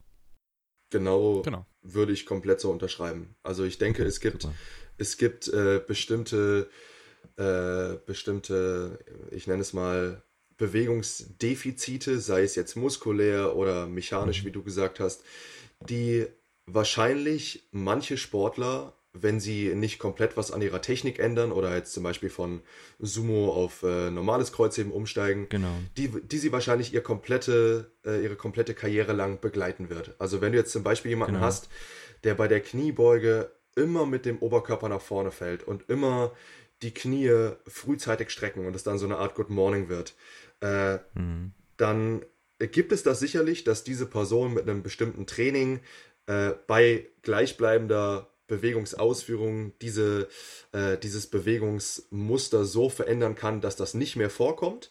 Aber mhm. ich würde mal behaupten, dass es in sehr vielen Fällen immer ein ähnliches Muster sein wird. Nur dann eben später bei höheren Gewichten. Ne? Dass dann diese ja. Art Good Morning Squat eben nicht mehr bei mhm. 160 Kilo auftritt, sondern eben bei 200 Kilo oder wie auch immer. Ne? Mhm. Aber dass es so bestimmte Dinge gibt, die manche Leute einfach immer haben werden und dass sie auch nie komplett mhm. rauskriegen werden. Sie können daran arbeiten und es besser machen, aber komplett rauskriegen, glaube ich, ähm, gibt es bestimmte Dinge, die sind einfach da. Und das ist auch okay, ja. ne? solange man eben trotzdem stärker wird und daran arbeitet, so dann ist das Richtig. eben so. Ne? Ja. Ja, sehe ich vollkommen ja. genauso. Ja, aber es ist ein, ist, ein, ähm. ist ein guter Punkt, definitiv. Ja. Ja. Um, um vielleicht nochmal ähm, darauf zurück, zurückzukommen bezüglich der, der Individualisierung jetzt einfach mhm. mal. Ähm, ich finde es immer so ein bisschen, bisschen schwierig zu sagen, wenn wir jetzt einen Zyklus durchgelaufen sind und dann, ähm, um, um nochmal das Beispiel von Mike Tuchscherer vielleicht zu nehmen, er verändert ja dann, soweit ich weiß, ich kann mich ja auch irren, Simon, du weißt wahrscheinlich ein bisschen besser Bescheid. ich wollte gerade äh, sagen, Simon weiß da wahrscheinlich sehr gut Bescheid. Ähm, relativ wenig Veränderung von Zyklus zu Zyklus. Also wenn er was herausstellen möchte, soweit ich das äh, weiß, also dass er kleine Veränderungen macht vielleicht. Ähm, ich ich kann ja gleich was dazu sagen. Ähm, und dann durch diese kleine Veränderung, sagen wir vielleicht, machen wir statt Hyperextensions, Romanian Deadlifts, dann in dem Zyklus, in dem nächsten Zyklus, dann zu sagen, dass aufgrund der Übungen ähm, dass das Heben besser geworden ist, auch wenn man das jetzt über längere Zyklen hinweg das Ganze versucht, ist halt für mich relativ schwierig zu sagen. Ähm, also manche, mir kommt es halt so vor, dass manche das so, so denken, okay, hey, Romanian Deadlift habe ich jetzt in den Zyklus implementiert. Das ist die Übung, die für mich super gut funktioniert und mein Heben einfach aufs nächste Level bringt, auch wenn es vielleicht einfach von der Übung her einfach eine andere ist, mhm. ein neuer Reiz ist oder die Lebensumstände einfach besser waren, du einfach mehr geschlafen hast. Ja. Du, du weißt es nicht. Ja. Also das finde ich jetzt schwierig. Ja, es ist definitiv wahnsinnig schwierig, das so runterzubrechen, dass du genau sagen kannst, okay, diese eine Übung in dieser Wiederholungsspanne bei dieser RPI hat genau zu genau. diesem Ergebnis geführt, weil genau. Trainingsplanung, so wie wir es machen, ist eben keine kontrollierte Wissenschaft. Wir haben nicht, wir haben keine äh, komplett stringenten äußeren Bedingungen, die sich nie verändern, sprich äh, dass die Lebensbedingungen bei den, bei den äh, Leuten immer genau gleich sind und unverändert mhm. sind. Äh, das haben wir schon mal nicht, was schon mal ein großer Faktor ist, der bei den Ergebnissen immer eine Rolle spielen kann. Ähm, und was du eben angesprochen hast, im Prinzip müsstest du, um herauszufinden, ob genau eine Sache funktioniert, alle anderen Variablen kontrollieren können und nur diese eine Sache verändern. Und dann müsstest du eigentlich mehrere Durchläufe machen. Das heißt, du bräuchtest mhm. eine, eine gewisse Replikation, ob das eben auch dann immer wieder so auftritt oder ob das ein Zufallsbefund war oder an was anderem ja. lag. Und das ist einfach in der Praxis, äh, zumindest aktuell wissen wir, glaube ich, alle noch nicht, wie wir das am besten herausfinden können. Ähm, genau. Und das ist zum Beispiel auch so ein bisschen äh, so ein bisschen das Problem, muss ich ehrlich sagen, was ich mit dem Ansatz von, äh, von Reactive Training Systems habe. Genau, ähm, darauf, darauf soll es ein bisschen anspielen. Äh, genau. ähm, also, wo ich nicht so ganz konform gehe damit, und das ist ja, ich glaube, da kann jeder eben andere Ansichten haben. Ähm, ich teile deine Ansicht. Ebenso. Ist, dass man eben wirklich so genau herausklamüsern kann, das und jenes äh, war jetzt die Ursache für dieses und jenes Ergebnis. Und mhm. so das, was ich selbst in meinem Training erlebt habe unter diesen, äh, unter diesen äh, Coaches äh, und äh, was ich eben bisher alles so von denen gelernt habe, ist, dass sie es nämlich eigentlich nicht so machen, dass sie einen Trainingsblock durchlaufen und dann ähm, im Prinzip alles ziemlich unverändert lassen und vielleicht nur eine Variable verändern, sondern das Training wird komplett umgestellt. Das heißt, neue okay. Übungen, neue Rep-Ranges, neue RPEs, neue Trainingsumfänge. Und das macht es in meinen Augen erst recht überhaupt nicht möglich, dann daran irgendwie festzumachen, ja. was hat jetzt daran funktioniert. Weil wenn du 15 Trainingsvariablen veränderst, ja, dann wie, die Curls im Endeffekt. Äh, genau, am Ende. Die, Curls. die sind es eigentlich sowieso fast immer, wenn wir ehrlich sind. Ja. ja. Ähm, dann, dann ist es nahezu unmöglich in meinen, meinen Augen da ausfindig zu machen, was war jetzt die Ursache für was. Ja, weil ja. du hast ja nicht nur, dass du die einzelnen Trainingsvariablen an sich veränderst, die spielen ja auch alle eine Rolle miteinander. Also die beeinflussen ja. sich ja auch alle in irgendeiner Form gegenseitig. Das heißt, wenn du jetzt zum Beispiel in einem Block lang, weiß nicht, ähm, pausiertes Heben, klassisches Kreuzheben gemacht hast und dann vielleicht eine, eine Highbar-Kniebeuge und dann mhm. änderst du das im nächsten Block auf, äh, weiß nicht, Sumo-Kreuzheben und eine Lowbar-Kniebeuge und die Ergebnisse sind komplett anders, weißt du nicht, lag das jetzt an der an dem Umstellen von Conventional auf Sumo und von Hyper auf Lowbar oder war die Kombination dieser beiden eben der Faktor? Ähm, das ja. heißt, die beeinflussen sich alle noch gegenseitig und wenn du das ja. bei 15 Variablen hast, dann viel Spaß beim rausfinden, was da genau der Faktor war, ja. Und das ist so ein bisschen das, wo ich sagen muss, gehe ich nicht so ganz konform mit deren Idee. Ich finde die Idee super, das mhm. natürlich herauszufinden, was funktioniert für eine Person und was nicht. Ähm, aber ich glaube, dass es eben nicht so einfach möglich ist. Und was du theoretisch auch noch bedenken musst, ist angenommen, du findest heraus, okay, du hast eine bestimmte Übungskonstellation und eine bestimmte äh, einen bestimmten Trainingsumfang und der funktioniert für eine Person sehr gut, mhm. ähm, dann heißt das eben nicht, dass es zum Beispiel auch in einem Jahr noch gut funktionieren muss. Das kann sein, dass, Richtig. weil diese Person ja. sich natürlich auch weiterentwickelt, sie wird stärker, muskulöser, wie auch immer, geht vielleicht eine Gewichtsklasse hoch oder runter. Ähm, das heißt, es kann sein, dass in einem Jahr diese Konstellation, die du herausgefunden hast, gar nicht mehr so funktioniert wie damals. Äh, ja, und ja. deswegen ist es, ja, in meinen Augen ein, gute, ein guter Ansatz, aber noch nicht so ausgereift, dass er wirklich das tut, was mhm. er tun soll. Ja. Ich denke, was, was da auch ähm, gern, sag ich mal, nicht vergessen, aber so ein bisschen aus dem Rampenlicht rausgerückt wird, ähm, ist die Überzeugung der Athleten des, des Trainingsansatzes. Ja. Und zwar, das ist jetzt schon eine Weile her, ich glaube, das hatte ich äh, dir und Thomas damals auch geschickt, diese Meta-Analyse zur Periodisierung und deren Erfolg. Ähm, und dass tatsächlich die, sag ich mal, die, die Überzeugung der Athleten, dass das, was sie machen, auch funktioniert, eine extrem wichtige Rolle darin gespielt hat, ob sie Fortschritt machen oder nicht. Ja. Das heißt, im Endeffekt, ich meine, klar gibt es gewisse Grundprinzipien, die man einhalten sollte, aber im Endeffekt, solange der Athlet glaubt, dass das, was er oder sie gerade tut, auch funktionieren wird, dann ist die Wahrscheinlichkeit, dass es funktioniert, auch relativ hoch. Ja. Ich denke, wenn man, wenn man anfängt, ähm, zu sehr zu sagen, ja, äh, Lifter XY aus äh, Rumänien hat jetzt gerade ein Jahr lang diese Variation gemacht und sein Heben ist um 10 Kilo stärker geworden. Das probieren wir bei dir jetzt auch mal. Vielleicht funktioniert das ja. es ist da vielleicht nicht ganz der richtige Ansatz, ne? sondern dann einfach zu sagen, okay, ich habe jetzt hier das und das habe ich so und so gemacht und genau das und so wird das auch funktionieren. Und wenn dann der Athlet sagt, ja, genau so wird das funktionieren, dann funktioniert das wahrscheinlich auch genauso. Ja, ähm, ich habe auch ähm, ja. meist, meistens, wenn man, wenn man also mit, mit Athleten quatscht über den Zyklus hinweg ähm, oder am Ende noch ein Feedbackgespräch hat, kommt ja auch meistens, kommen ja auch Wünsche von, von den Personen. Also habe ich in der Regel oft so, dass sie sagen, hey, mhm. ich würde gern, keine Ahnung, Kurzhantel, Curls. Flachbank drücken oder Curls, genau. Ja. Würde ich halt einfach gerne implementieren. Und auch wenn es für mich zu dem Zeitpunkt vielleicht gar nicht so unbedingt Sinn machen, Sinn macht, mache ich es trotzdem rein. Und es ja. funktioniert in den meisten, es hat bisher noch nie nicht funktioniert. Ja. Wenn sie einfach Spaß an dieser Sache hatten, ähm, haben sie das Ganze so enorm auch gepusht, das mhm. ich, konnte ich mir gar nicht, gar nicht vorstellen, dass es so, äh, so eine Progression dann gab, weil sie es halt auch meistens früher schon irgendwie probiert gemacht haben, die Übung geil fanden und ähm, dann wieder implementiert haben und einfach gemerkt haben, richtig cool. Ja. Ähm, meistens, also ich implementiere immer, immer Wünsche, immer Übungen, die sie richtig, richtig feiern, immer in die ja. Pläne und es funktioniert eigentlich in der Regel immer ziemlich gut. Ja. Zumal es ja, wenn es kleinere Sachen sind, wie jetzt, was weiß ich, Curls oder wie ein bisschen Rudern oder so, ist die Wahrscheinlichkeit relativ hoch, dass sie es so oder so machen, so ob es jetzt im Plan steht oder nicht. Ja, ja.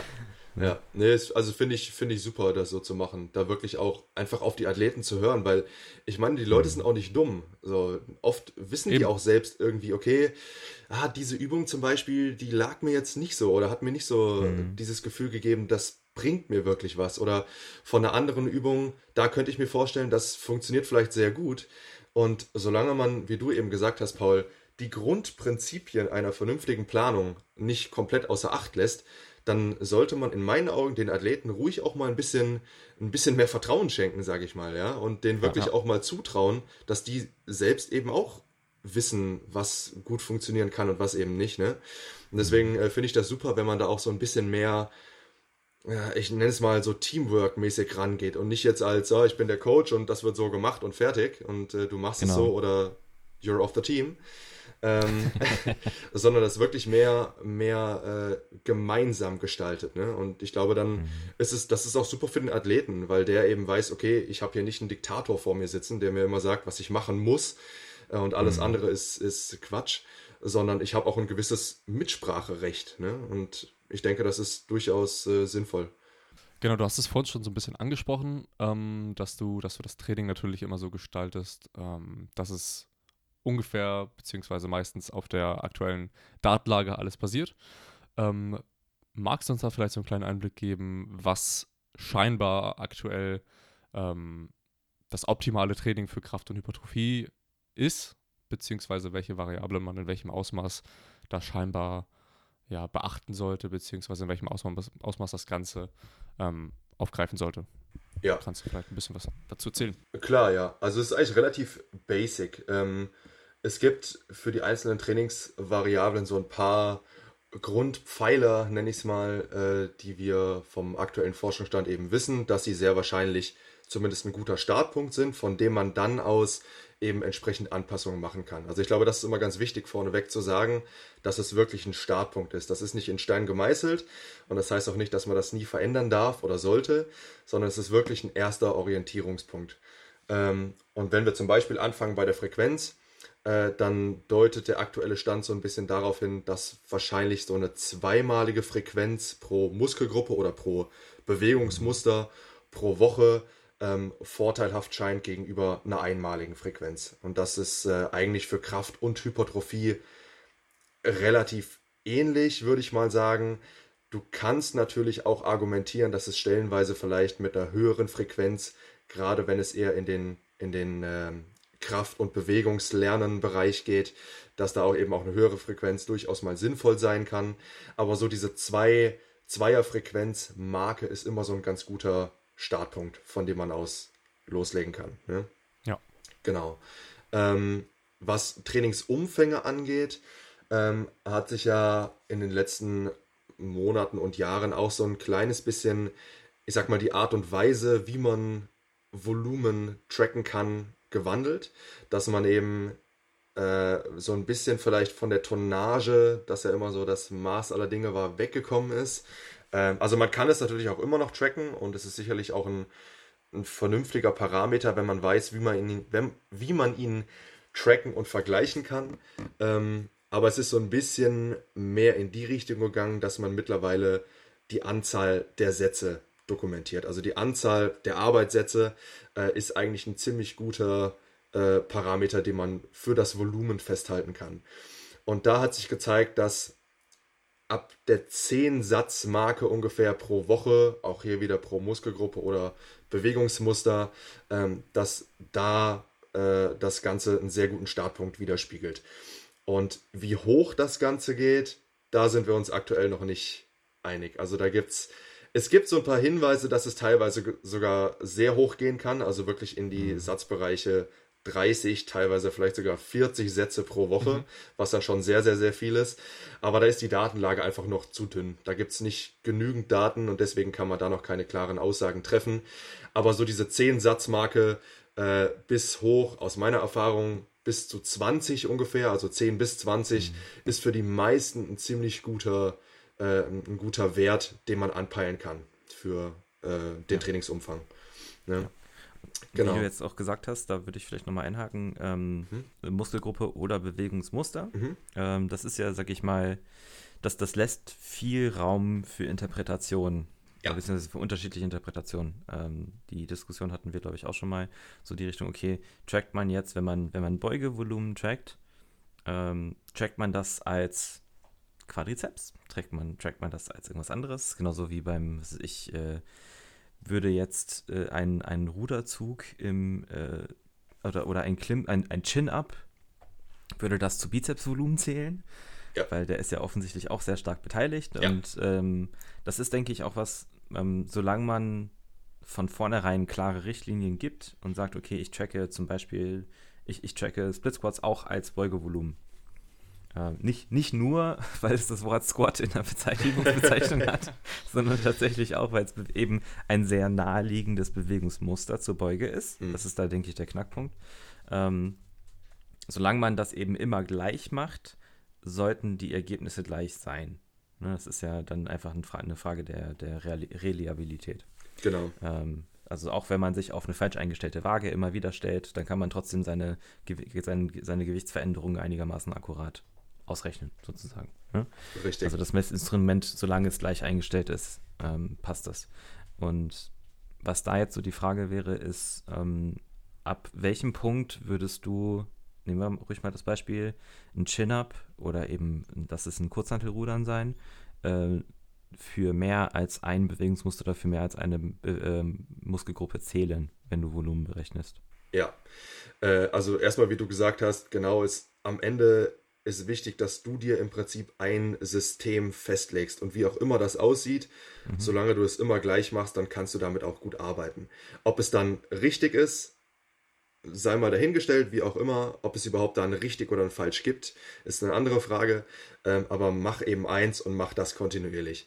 Äh, ja. Und dementsprechend ist es auch bei mir so. Ich habe da keine glasklaren Regeln, nach denen ich jetzt sage, okay, diese Bewegung gehört ab dann und dann zu diesem Bewegungsmuster oder äh, mhm. ich rechne die Bewegung zu äh, diesen und jenen Muskelgruppen dazu, sondern es ist wirklich, ich habe eben meine Herangehensweise und meine Kategorisierungen, sage ich mal, wo ich die Übungen hinpacke und das mache ich eben immer so. Und dann kann man sicherlich mhm. drüber diskutieren, okay, äh, könnte man die Übung nicht vielleicht auch noch dazu rechnen oder dazu rechnen. Ähm, Und das ist aber dann wieder eine komplett andere Frage. Deswegen, ich habe da eben so meine, meine Einstufungen, äh, wie ich das zuordne und mache das eben dauerhaft so. Und jetzt in deinem, in deinem Beispiel, äh, wenn ich jetzt zum Beispiel ein Kurzhantelrudern habe, äh, würde ich das zum Beispiel nicht zum Bizeps-Training mit dazu rechnen, wenn ich jetzt einen Bodybuilder hätte. Also ich würde dann wirklich die direkten Arbeitssätze für den Bizeps zum Bizeps mhm. dazu rechnen und die Rückenübungen dann eben zum Rücken oder wenn ich es einteile in die einzelnen Rückenpartien. Ja. Ne? Genau. So tell me about close grip bench press. Enges Bankdrücken. Naja, weil, äh, also, ja, der, der Punkt ist ja so der, ähm, dass man da ja, sag ich mal, weil ich, ich kenne das, dass man dann anfängt irgendwie, was ich beim eng, vom engen Bankdrücken zählt man dann das jeden Satz als vollwertigen Satz für, für ja. Brust und jeden Satz als halben Satz für Trizeps oder irgendwie sowas. Und ich finde, dann äh, wird es langsam ein bisschen, äh, ja. wie heißt es auf Deutsch, convoluted. Also so ein bisschen durchwachsen, ja. wie man ja. das alles überhaupt tracken kann. Ja, und ich glaube, du verlierst auch sehr schnell den Überblick, wie du, ja. äh, wie du die, die Trainingsumfänge dann in dem Fall für die einzelnen Muskelgruppen dokumentierst. Ähm, mhm. Ich glaube, es macht es, ich glaube, du hast einen wahnsinnig hohen Aufwand und eine wahnsinnig hohe Gefahr, komplett durcheinander zu kommen für eigentlich einen sehr, sehr geringen Mehrwert. Also, genau, oder gar keinen. Oder, oder vielleicht sogar gar keinen. Ja, genau. Ja. Ne? Ähm, deswegen würde ich da relativ 12,34 ja. Sätze bis die Woche. genau. Ja, richtig. Ne? Und dann ist ja auch so ein bisschen, äh, wenn du dann zum Beispiel jetzt enges Bankdrücken gegen, weiß nicht, äh, gegen Dips oder sowas austauschst, hm. ist das dann wirklich eins zu eins wieder dieselbe Beanspruchung, Beanspruchung oder hast du dann vielleicht 8,6% mehr Trizeps dabei, aber dafür 7,9% weniger Brust. So, ja. dann, weißt du, dann verlierst du dich, glaube ich, sehr schnell. Deswegen such dir ein System, halte es möglichst simpel, ähm, mhm. aber natürlich irgendwo auch vernünftig. Also jetzt nicht, dass du, keine Ahnung, äh, irgendwie komplett willkürliche Zuteilungen äh, dann vornimmst, ähm, aber halte es möglichst simpel und zieh es stringent durch. Und dann, glaube ich, hast du auch im Laufe der Zeit eben gute Daten, mit denen du arbeiten kannst. Ja. Genau, mache ich, mach ich genauso. Ich habe am Anfang auch, ähm, ich glaube, das ist jetzt schon ein bisschen länger her, eineinhalb, zwei Jahre.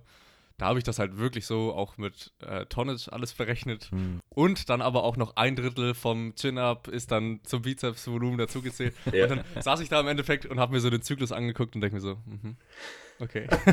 wie, wie, kam das denn jetzt? Und ähm, ich versuche es auch so einfach wie möglich aktuell zu gestalten, mhm. dass es für mich super, also relativ einfach ist zu durchblicken, zu durchblicken. Also für den Athlet ist es in der Regel, die kümmern sich da nicht so viel drum, die machen das meistens einfach immer, was, was halt draufsteht. Ja. Ähm, aber für mich einfach gut zu wissen, okay, du hattest jetzt so und so viele Beug, äh, Beugesätze in dem Zyklus, dann erhöhen wir das durch vielleicht eine, eine Zusatzübung. Das, also, dass ich wirklich immer das gleiche System habe, wie ihr auch schon gesagt habt. Ja. Dass ich da nicht zu viel Wirrwarr habe. Ja, genau. Das ist ja im Endeffekt auch die Frage, was, was will man damit, also was ist denn überhaupt das Ziel, wenn man so eine Sätze trackt? Das Ziel ist ja oft eigentlich, im, eigentlich nur, dass man die Trainingsplanung ein bisschen besser gestalten kann und dass man langfristig so ein bisschen ein Gefühl dafür bekommt, okay, wie viele Sätze pro Woche verträgt diese Person jetzt. Genau. Und die Frage ist für mich, hat jetzt, im Endeffekt sollte die Frage dann sein, wie viel Mehrwert hat jetzt der Athlet oder die Athletin, wenn man sich hinsetzt und eben ein Drittel vom Chin-Up-Volumen beim Bizepsvolumen mit dazu rechnet, ändert das denn tatsächlich was in dem Training? Und wenn nicht, dann scheiß drauf. Dann kannst du es auch lassen. Ja. ja. Der, also ich habe, als ich auch den Übergang gemacht habe, so zum, dass ich das dann ganz einfach, einfach getrackt habe, also null Unterschied, gar nicht. Ja. Null. Ja. ja, und ich glaube, es ist halt ähm, vor allem auch wichtig, äh, sorry, wenn ich noch die eine Sache sagen darf. Ich glaube, es ist, es ist, glaube ich, vor allem äh, super wichtig, dass du eben wirklich auch Dinge trackst oder im Laufe der Zeit dokumentierst, die du auch wirklich nutzt und nicht einfach nur dokumentierst des Dokumentierens wegen. Ja, auf jeden Fall. Was glaube ich, ich weiß nicht, wie es bei euch ist, aber ich habe es definitiv früher gemacht, dass ich alle, oh, ja. alle möglichen Parameter getrackt habe und faktisch genutzt habe ich am Ende davon 20 Prozent. Und den Rest habe ja. ich halt getrackt, weil ich dachte, okay, sieht cool aus, ist professionell so. Genau. Äh, aber ich habe nicht wirklich was damit angefangen. Ne? Und ich glaube, das ja, ist ganz wichtig, weil du dir auch selbst natürlich zum einen wahnsinnig viel Arbeit ersparst, weil du mhm. nicht irgendwelche Dinge tust, die dir sowieso nicht weiterhelfen. Äh, und ja. zum anderen hast du dann auch deutlich mehr mentale Kapazität, die anderweitig zu investieren, die dich auch wirklich weiterbringen. Ne? Ja. Ist so. Also ziemlich gute abschließende Worte zu dem Thema vielleicht. Ja. Ähm, vielleicht nochmal zurück zur, zur aktuellen Datenlage. Ähm, wie sieht es aus mit der Intensität? Ja. Also. Ja. Gerne. Äh, also Intensität ist, äh, finde ich, ein sehr interessantes, äh, interessanter Parameter, weil er jetzt rein, wenn man sich Kraft und Hypertrophie anschaut, so ein, ein kleines bisschen mehr abweicht. Ähm, und zwar insofern, also vielleicht erstmal vorneweg, Intensität kannst du auf verschiedenen Wegen definieren. Also du kannst entweder sagen, okay, Intensität im Sinne von prozentual eines Maximalkraftwertes, also äh, Prozent One Rep Max, dass du zum Beispiel sagst, du arbeitest mit 70 Prozent deines äh, einer Wiederholungsmaximums. Das ist eine, eine, die eine Definition von Intensität und die andere ist äh, die Nähe zum Muskelversagen, also wie hart ein Satz war, unabhängig davon, mhm. ob das mit 50 Prozent deines äh, Wiederholungsmaximums war oder mit 90 Prozent, einfach äh, der Effort, also wie viel legst du eben in diesen ja. Satz rein. Das sind so diese beiden äh, Definitionen, die man vorher treffen kann. Äh, und das wahrscheinlich für mich interessantere oder interessanteste ist die erstere Definition, also sprich die Prozent One Rep Max.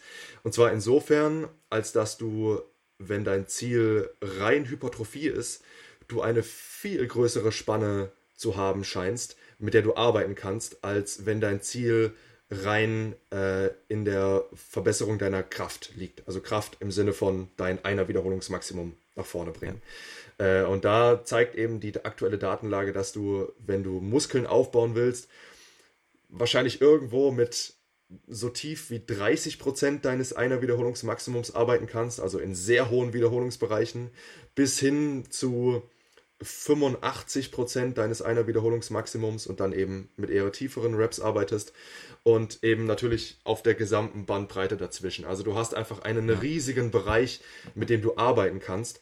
Und das ist wahrscheinlich auch so der größte Unterschied jetzt zum Powerlifting zum Beispiel, wo du zumindest ein Stück weit gezwungen bist, mit höheren Intensitäten zu arbeiten, einfach weil es dein Sport ist. Also Powerlifting äh, ist eben der Ausdruck deines einer Wiederholungsmaximums. Und wenn du darin besser werden willst, dann musst du zumindest zeitweise eben in diesen hohen, also ich sag mal 85% plus Bereichen trainieren. Du kommst da sehr wahrscheinlich nicht drum herum, ne, weil es eben dein spezifisches Training ist. Äh, und das zum Beispiel als, äh, als reiner Bodybuilder brauchst du im Grunde, Grunde genommen nicht. Also du hast eine viel größere Auswahlmöglichkeit ähm, an äh, ja, Prozenten, mit denen du arbeiten kannst. Ne? Und das ist äh, wahrscheinlich, denke ich, so mit der größte Unterschied, äh, wenn es um den Faktor Intensität geht. Hm. Okay. Wie ist denn das in der, ähm, in der, in der Literatur? Was hast du gesagt? Nähe zum Muskelversagen mhm. Prozente sind die beiden Faktoren, über die man Intensität bestimmen kann. Äh, wie wird denn die Nähe zum Muskelversagen? Ist es, äh, machen das rein, rein über subjektive Wahrnehmung? Also ist das einfach nur geschätzte also Reps in Reserve oder RPE? Ja, entweder das oder über Geschwindigkeitsmessung. Ja, das gibt es ah, okay. stellenweise auch. Ja. Aber das Erstere okay. ist definitiv das häufigere. Mhm. Ja.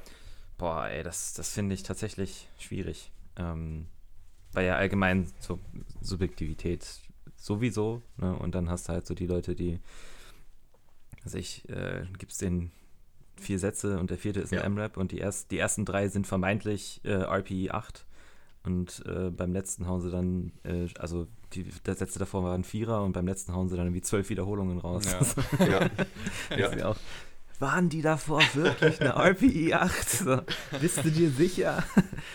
Ja, ist ähm, definitiv nicht einfach, oh. das genau mhm. äh, herauszufinden. Ne? Ich meine, selbst erfahrene Leute haben ja Schwierigkeiten damit, sich da gut einzuschätzen.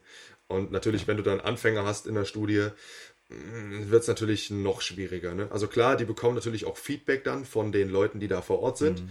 Ähm, aber es ist definitiv immer ein schwieriges Konzept zu untersuchen, ja. ne, wenn es so um Reps in Reserve geht. Und das ist ja. ja immer eigentlich, also zumindest sehr oft der Fall, dass ja tatsächlich gar nicht mal sonderlich erfahrene Sportler rangezogen werden für solche Studien, sondern oft eben Anfänger. Ja. Und ich denke, dass allein das äh, Kraftzuwachs oder Hypertrophiezuwachs in Anfängern ist immer noch was komplett anderes als in Leuten, die vielleicht drei, vier Jahre Training unterm Gürtel haben. Ja. Das ist auch nochmal eine, ein, ein gigantischer limitierender Faktor. ja, der, definitiv. allgemein. Definitiv, ja, ja. Und was mir gerade einfällt, was äh, natürlich auch äh, teilweise gemacht wird, ist, dass es dann über Prozente geregelt wird. Also dass dann im Prinzip mhm. ähm, ich sag mal, eine bestimmte Prozentzahl und eine bestimmte Wiederholungszahl als absolutes Maxima festgelegt werden und dann werden prozentual davon mhm. äh, sozusagen die Wiederholungen festgelegt. Also wenn man jetzt zum Beispiel sagt, äh, Personen können im Durchschnitt mit, weiß nicht, 75 Prozent acht oder zehn Wiederholungen machen. Das ist normalerweise mhm. so das Maximum an Wiederholungen, äh, was Leute mit dieser Prozentzahl durchführen können. Deswegen macht jetzt die Gruppe, die zum Beispiel äh, zwei Wiederholungen vor dem, äh, vor dem Muskelversagen stoppen sollen, machen zum Beispiel Achter mit 70 Prozent oder eben Sechser mit mhm. 75 Prozent, irgendwas in der Form. Ist natürlich auch nicht ganz problemfrei, äh, einfach weil unterschiedliche Leute auch unterschiedlich gut sind auf Wiederholungen. Also es gibt ja Leute, die können mit 80 Prozent 10 Wiederholungen machen und andere schaffen mit 80 Prozent 4. So. Also da gibt es riesige, riesige Streuungen zwischen Leuten. Äh, aber das ist, äh, weil es mir gerade einfällt, auch noch eine, natürlich eine Herangehensweise, die verwendet wird. Ne? Ja. Ja. Genau. Ähm, jetzt sind wir jetzt schon so ein bisschen, bisschen beim Thema äh, RPE, Reps in Reserve. Ähm, dazu hast du auch letztens einen Artikel geschrieben, Simon, wenn ich das richtig im Kopf habe. Äh, kann sein. Weiß ich gerade nicht. da ging es so ein bisschen um den, um den ähm, Umgang mit RPEs. Ich habe da auch eine, eine Zuschauer, Zuhörerfrage bekommen. Ah, auf Instagram ähm, war das. Ne, ja? ja, ja, okay. Ja, genau, auf Instagram. Ah, hast du den nicht auch auf deiner Website hochgeladen? Äh, doch, doch, habe ich noch nachträglich okay. hochgeladen. Genau, ja. Okay. Ja. Genau. Ähm, die Frage war einfach, wie, wie man, ähm, wenn man sich noch nicht richtig einschätzen kann mit RPEs oder Reps in Reserve, wie man das ins Training einbauen kann, ähm, wenn man sich halt schlecht einschätzen kann. Hm. Ja, äh, also ich würde, wenn man komplett neu ist in diesem Bereich, wahrscheinlich erstmal damit anfangen, ähm, also RPE oder Reps in Reserve nicht dazu verwenden, um Trainingsgewichte auszuwählen, sondern ich würde im Vornherein die Trainingslasten festlegen und dann nach Absolvieren dieses festgelegten Gewichtessatzes ähm, dann diesen Satz bewerten mit, okay, genau. was denke ich, wie viele Wiederholungen hätte ich noch machen können. Und äh, dann, wenn du das eine Zeit lang machst, dann lernst du nach und nach eben dieses Konzept besser kennen und wirst entsprechend auch nach und nach äh, bekannter damit und äh, kannst dich eben immer besser einschätzen. Äh, das wäre so das allererste, was ich machen würde. Also Reps in Reserve wirklich immer nachträglich äh, einschätzen und nicht verwenden, um das Training an sich zu planen. Ähm, und dann, was ich dann auch immer noch sehr hilfreich finde, ist das Ganze wirklich äh, mit Videos abzugleichen. Also wenn du jetzt dir selbst, also du machst einen Satz und äh, gibst dem eine RPE 8, sagen wir mal, also sprich, du denkst, du hättest noch zwei Wiederholungen machen können und äh, du filmst dich dabei, schaust dir dann danach dieses Video an und dann bekommst du zumindest nochmal so einen, so einen externen Eindruck, ähm, darüber, ob deine Einschätzung zumindest so ungefähr hinkommt oder nicht. Und wenn du jetzt zum Beispiel siehst, okay, auf dem Video, das war viel leichter und du hättest mit Sicherheit zumindest dem Video nach noch mehr Wiederholungen als nur zwei machen können, dann kannst du deine eigene Einschätzung so ein bisschen nach unten hin anpassen, dass du sagst, okay, es war vielleicht doch eher eine 7. Ne? Also das mhm. ist so ein zweiter Schritt, den ich denke, oder von dem ich denke, dass er vielen Leuten da nochmal so ein bisschen ein extra äh, Input geben kann, um die RPI-Einschätzung zu verbessern. Hm. Ja. Ja. Gehe ich voll überein mit. Ähm, obwohl, obwohl ich sagen muss, so diese, dieses reine Prozente planen und dann RPI einschätzen lassen, äh, funktioniert tendenziell besser mit Leuten, die eh schon länger Kraftsport machen. Weil ich habe ja relativ viele Anfänger, ja, sag ich mal, so Intermediate-Anfänger, wenn man so sagt. Also die halt schon, die tatsächlich schon irgendwie, ich, zwei, drei Jahre Kraftsport machen, aber halt noch nie so richtig äh, sag ich mal, sehr zielfokussiert trainiert haben, sondern halt einfach Pumpen waren. Ähm, bei denen ist es manchmal sehr, sehr schwierig, weil da noch sehr viel Varianz in der Leistung ist, also in der, in der Trainingsleistung. Und da gibt es mal Tage, an denen sie einen guten Tag haben, äh, wo sie dann plötzlich 15 Kilo mehr bewegen können und an schlechten Tagen auf einmal 20 Kilo weniger. Also das ist dann manchmal ein bisschen schwierig, tatsächlich mit reinen Prozenten zu, zu arbeiten. Da mache ich halt beides. Ja. Dass ich sage, okay, hier Prozentrange, Reps in Reserve Zielvorgabe und dann schreibst du rein, was es tatsächlich war. Ne? Und dann hat man halt die Videos in vergleichen. Also das finde ich vollkommen in Ordnung. Ja. Ähm, Ich hilft auch da, ja, sorry. Sorry, wenn ich dich kurz unterbrechen darf. Äh, aber ich, ich finde, dass das selbst bei fortgeschritteneren Leuten ein super Ansatz ist. Also nicht nur mit RPI zu arbeiten. Das, also ich finde das selbst, selbst bei richtig, richtig erfahrenen Leuten äh, schwierig, denen nur RPIs anzugeben und sonst gar nichts. Äh, deswegen finde ich das zum Beispiel auch da sehr sinnvoll, zum Beispiel mit Gewichtsspannen zu arbeiten. Also dass man sagt, Genau. okay, du hast heute fünf Wiederholungen mit 100 bis 110 Kilo auf dem Plan bei einer RPI so und so. Und dass sie sich da irgendwo in diesem Bereich in der Regel dann auch wiederfinden können. Ne? Ja, genau. Ähm, was auch gut ist, also was, was gut ist bei Leuten, die so diese, die sich so gar nicht einschätzen können, ich glaube, das hatten wir jetzt auch bei dem, bei der Aufnahme mit Manuel Teufel, ähm, dass man die vielleicht sogar mal einen AMRAP machen lässt. Dass Mhm. man wirklich mal sagt, hier, gerade bei der Bank finde ich, bin ich da auch immer noch voll dabei. Bei MS beim Heben und beim Beugen bin ich ein bisschen vorsichtig. Ähm, aber bei der Bank ist es eigentlich nie ein Problem. Äh, dass man wirklich mal sagt, ey, so pack dir dieses Gewicht drauf. Es ist so und so viel Prozent. Du wirst mindestens so und so viele Wiederholungen schaffen. Mach einfach so viele wie, wie gehen und dann weißt du mal, wie sich das anfühlt. Dann weißt du mal, wie es sich tatsächlich anfühlt, wenn du bis zum kompletten Versagen gehst.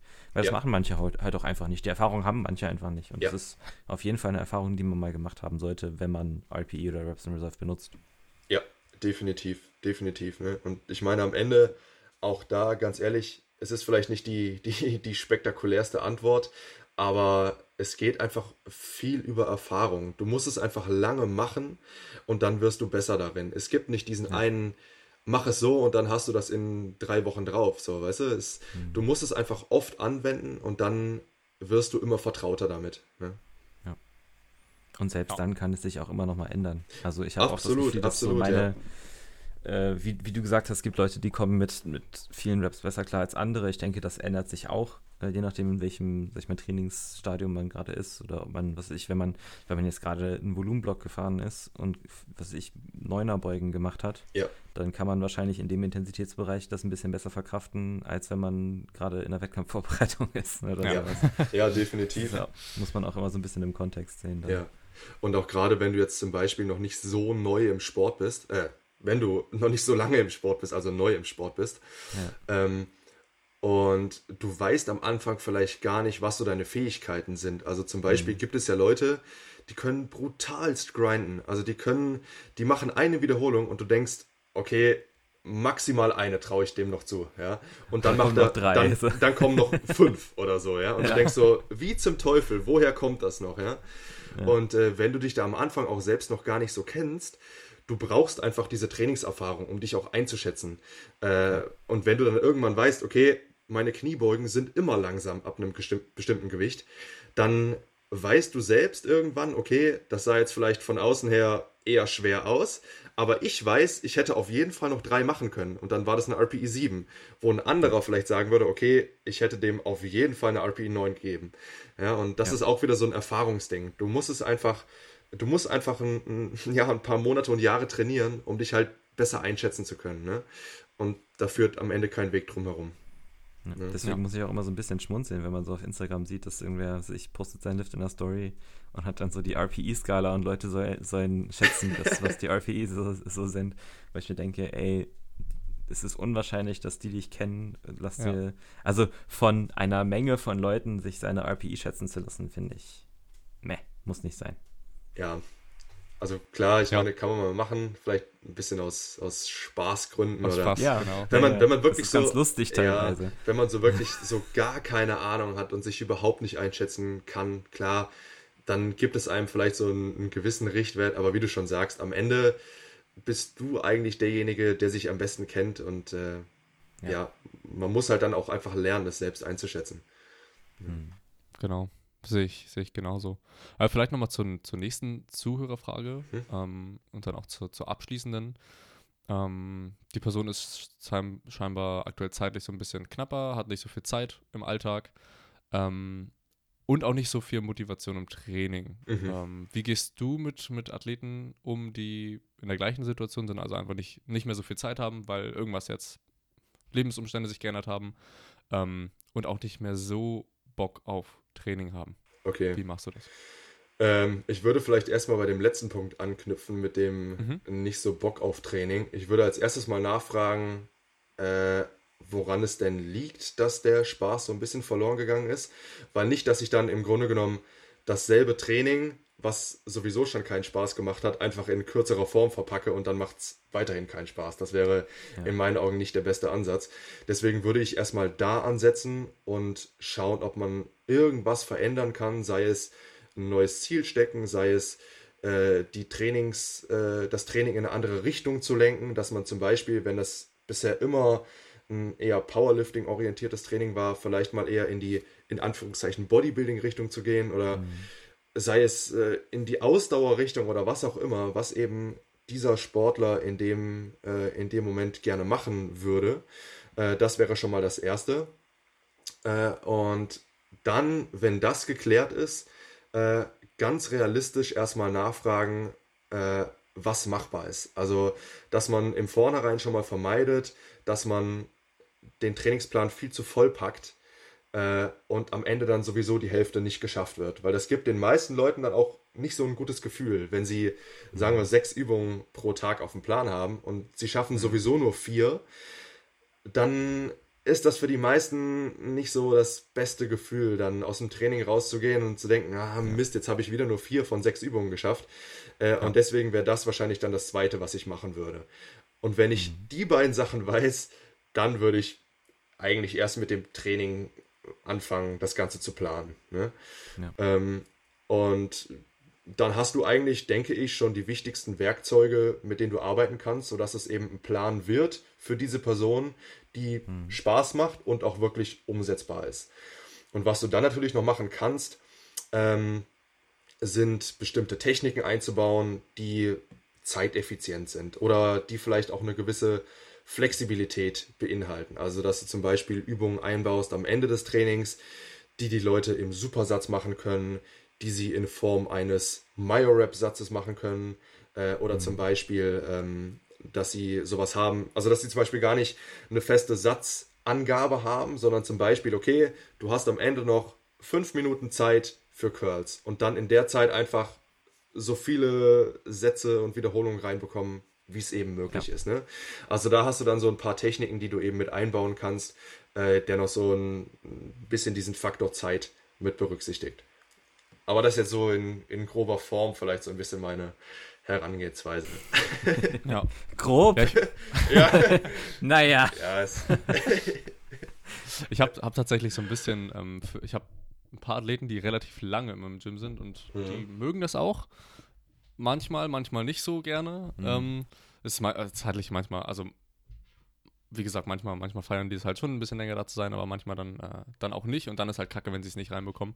Ähm, da habe ich so ein bisschen jetzt so die letzten vier, fünf, Mon fünf sechs Monate bei denen getestet, äh, Rest-Pause-Training zu machen. Mhm. Mhm. Ähm, also, wie du schon sagst, ein, so ein, nicht fünf Minuten Vorgabe, sondern praktisch, dass du 50 Reps insgesamt voll machst in, mit 30, 60 Sekunden Pause irgendeine Angabe dazwischen ja. mit dem Gewicht und dann gönnst du dir einfach. Und das hat ziemlich gut funktioniert. Man kann das Ganze auch äh, in Supersätzen machen. Danach sterben sie zwar etwas, aber, aber es funktioniert eigentlich relativ gut, um zeitlich doch so ein bisschen was reinzubekommen, ja. weil halt ähm, das, was ich immer finde bei, bei Powerliftern, die sich wirklich extrem nur so auf die drei Lifts spe äh, spezialisieren, vergessen dann manchmal ähm, das Rückenvolumen gerne, wie ich es auch selber festgestellt habe. wenn zeitlich halt, wenn zeitlich knapp ist, denke ich, okay, die Rows mache ich dann am nächsten Tag und dann werden sie halt nicht gemacht. Ja. Ähm, dass das halt trotzdem nicht zu kurz kommt, ist, glaube ich, ähm, so, sollte auf jeden Fall mit berücksichtigt werden, dass man das irgendwie trotzdem implementiert. Ja, absolut. Absolut, ja. Und vielleicht noch eine Sache, die mir gerade einfällt, ähm, was eigentlich echt äh, recht simpel ist, aber was wirklich einen, einen großen zeitlichen Effekt haben kann, ist, dass du deine Übungen an dem jeweiligen Tag so aufstellst, in der Reihenfolge oder auch generell die Übungen, wie du sie in der Woche anordnest, dass mhm. du möglichst wenig Zeitverlust hast bezüglich Aufbau, Abbau und so weiter. Also, dass wenn du zum Beispiel, ja. weiß ich, äh, eine Kniebeuge machst, dass du als zweite Übung direkt Schulterdrücken machst, weil dann kannst du mhm. das Rack genauso lassen. Du musst im Prinzip nur die Gewichte abbauen, neu aufbauen, fertig. Und eben nicht ja, sowas hast wie. Heben und Hip Thrust ist auch gut. Ja, irgendwie sowas, genau. ist auch Wo du halt, sehr zeitsparender. genau, dass du dir die Übung so aufbaust, dass du eben nicht jetzt zum Beispiel von der Kniebeuge auf die Bank und dann wieder ins Rack und dann wieder auf die Bank und dass du halt so ein ständiges Hin und Her hast, weil am Ende geht dafür relativ viel Zeit flöten. Ne? Auf jeden Fall. Ja, kann ich auch nur zustimmen. Ähm, das, was du am Anfang angemerkt hast, ist, ist auch, äh, finde ich, ein sehr wichtiger Punkt, herauszufinden, warum denn die fehlende Motivation da ist. Äh, und was, also dann so Richtung, was ist denn so die derzeitige Diel- äh, Zielsetzung? Wo will die Person denn zurzeit hin? Was sind denn anstehende Sachen? Was ist vielleicht noch, gibt es vielleicht einen Grund, warum, also warum, warum ist denn so wenig Zeit zurzeit? Ähm, warum gibt es vielleicht irgendwelche anderen Sachen, die parallel sehr wichtig sind? Gibt es vielleicht auch mal Dinge, die mal wichtiger sein können als der Sport? Ja. Dass man auch den Sport einfach mal runterfährt und sagt, ey, okay, wenn du jetzt, was weiß ich, äh, wenn jetzt Staatsexamen anstehen oder irgendwie äh, ein Assessment Center für eine eventuelle Beförderung im Job oder irgendwie sowas. Oder eine Beerdigung oder alles Mögliche, was auch sein kann, dann sollte man vielleicht einfach mal sagen, okay, dann fahren wir halt den Sport auf das Nötigste zurück und dann gehst du halt viermal die Woche eine Stunde oder dreimal die Woche eine Stunde und dann erwarten wir halt, muss man dann eben auch die Erwartungen für den Sport an, anpassen entsprechend. Genau. Aber solange man da im, im Prozess vernünftig kommuniziert mit der Person, ist das eigentlich kein Problem.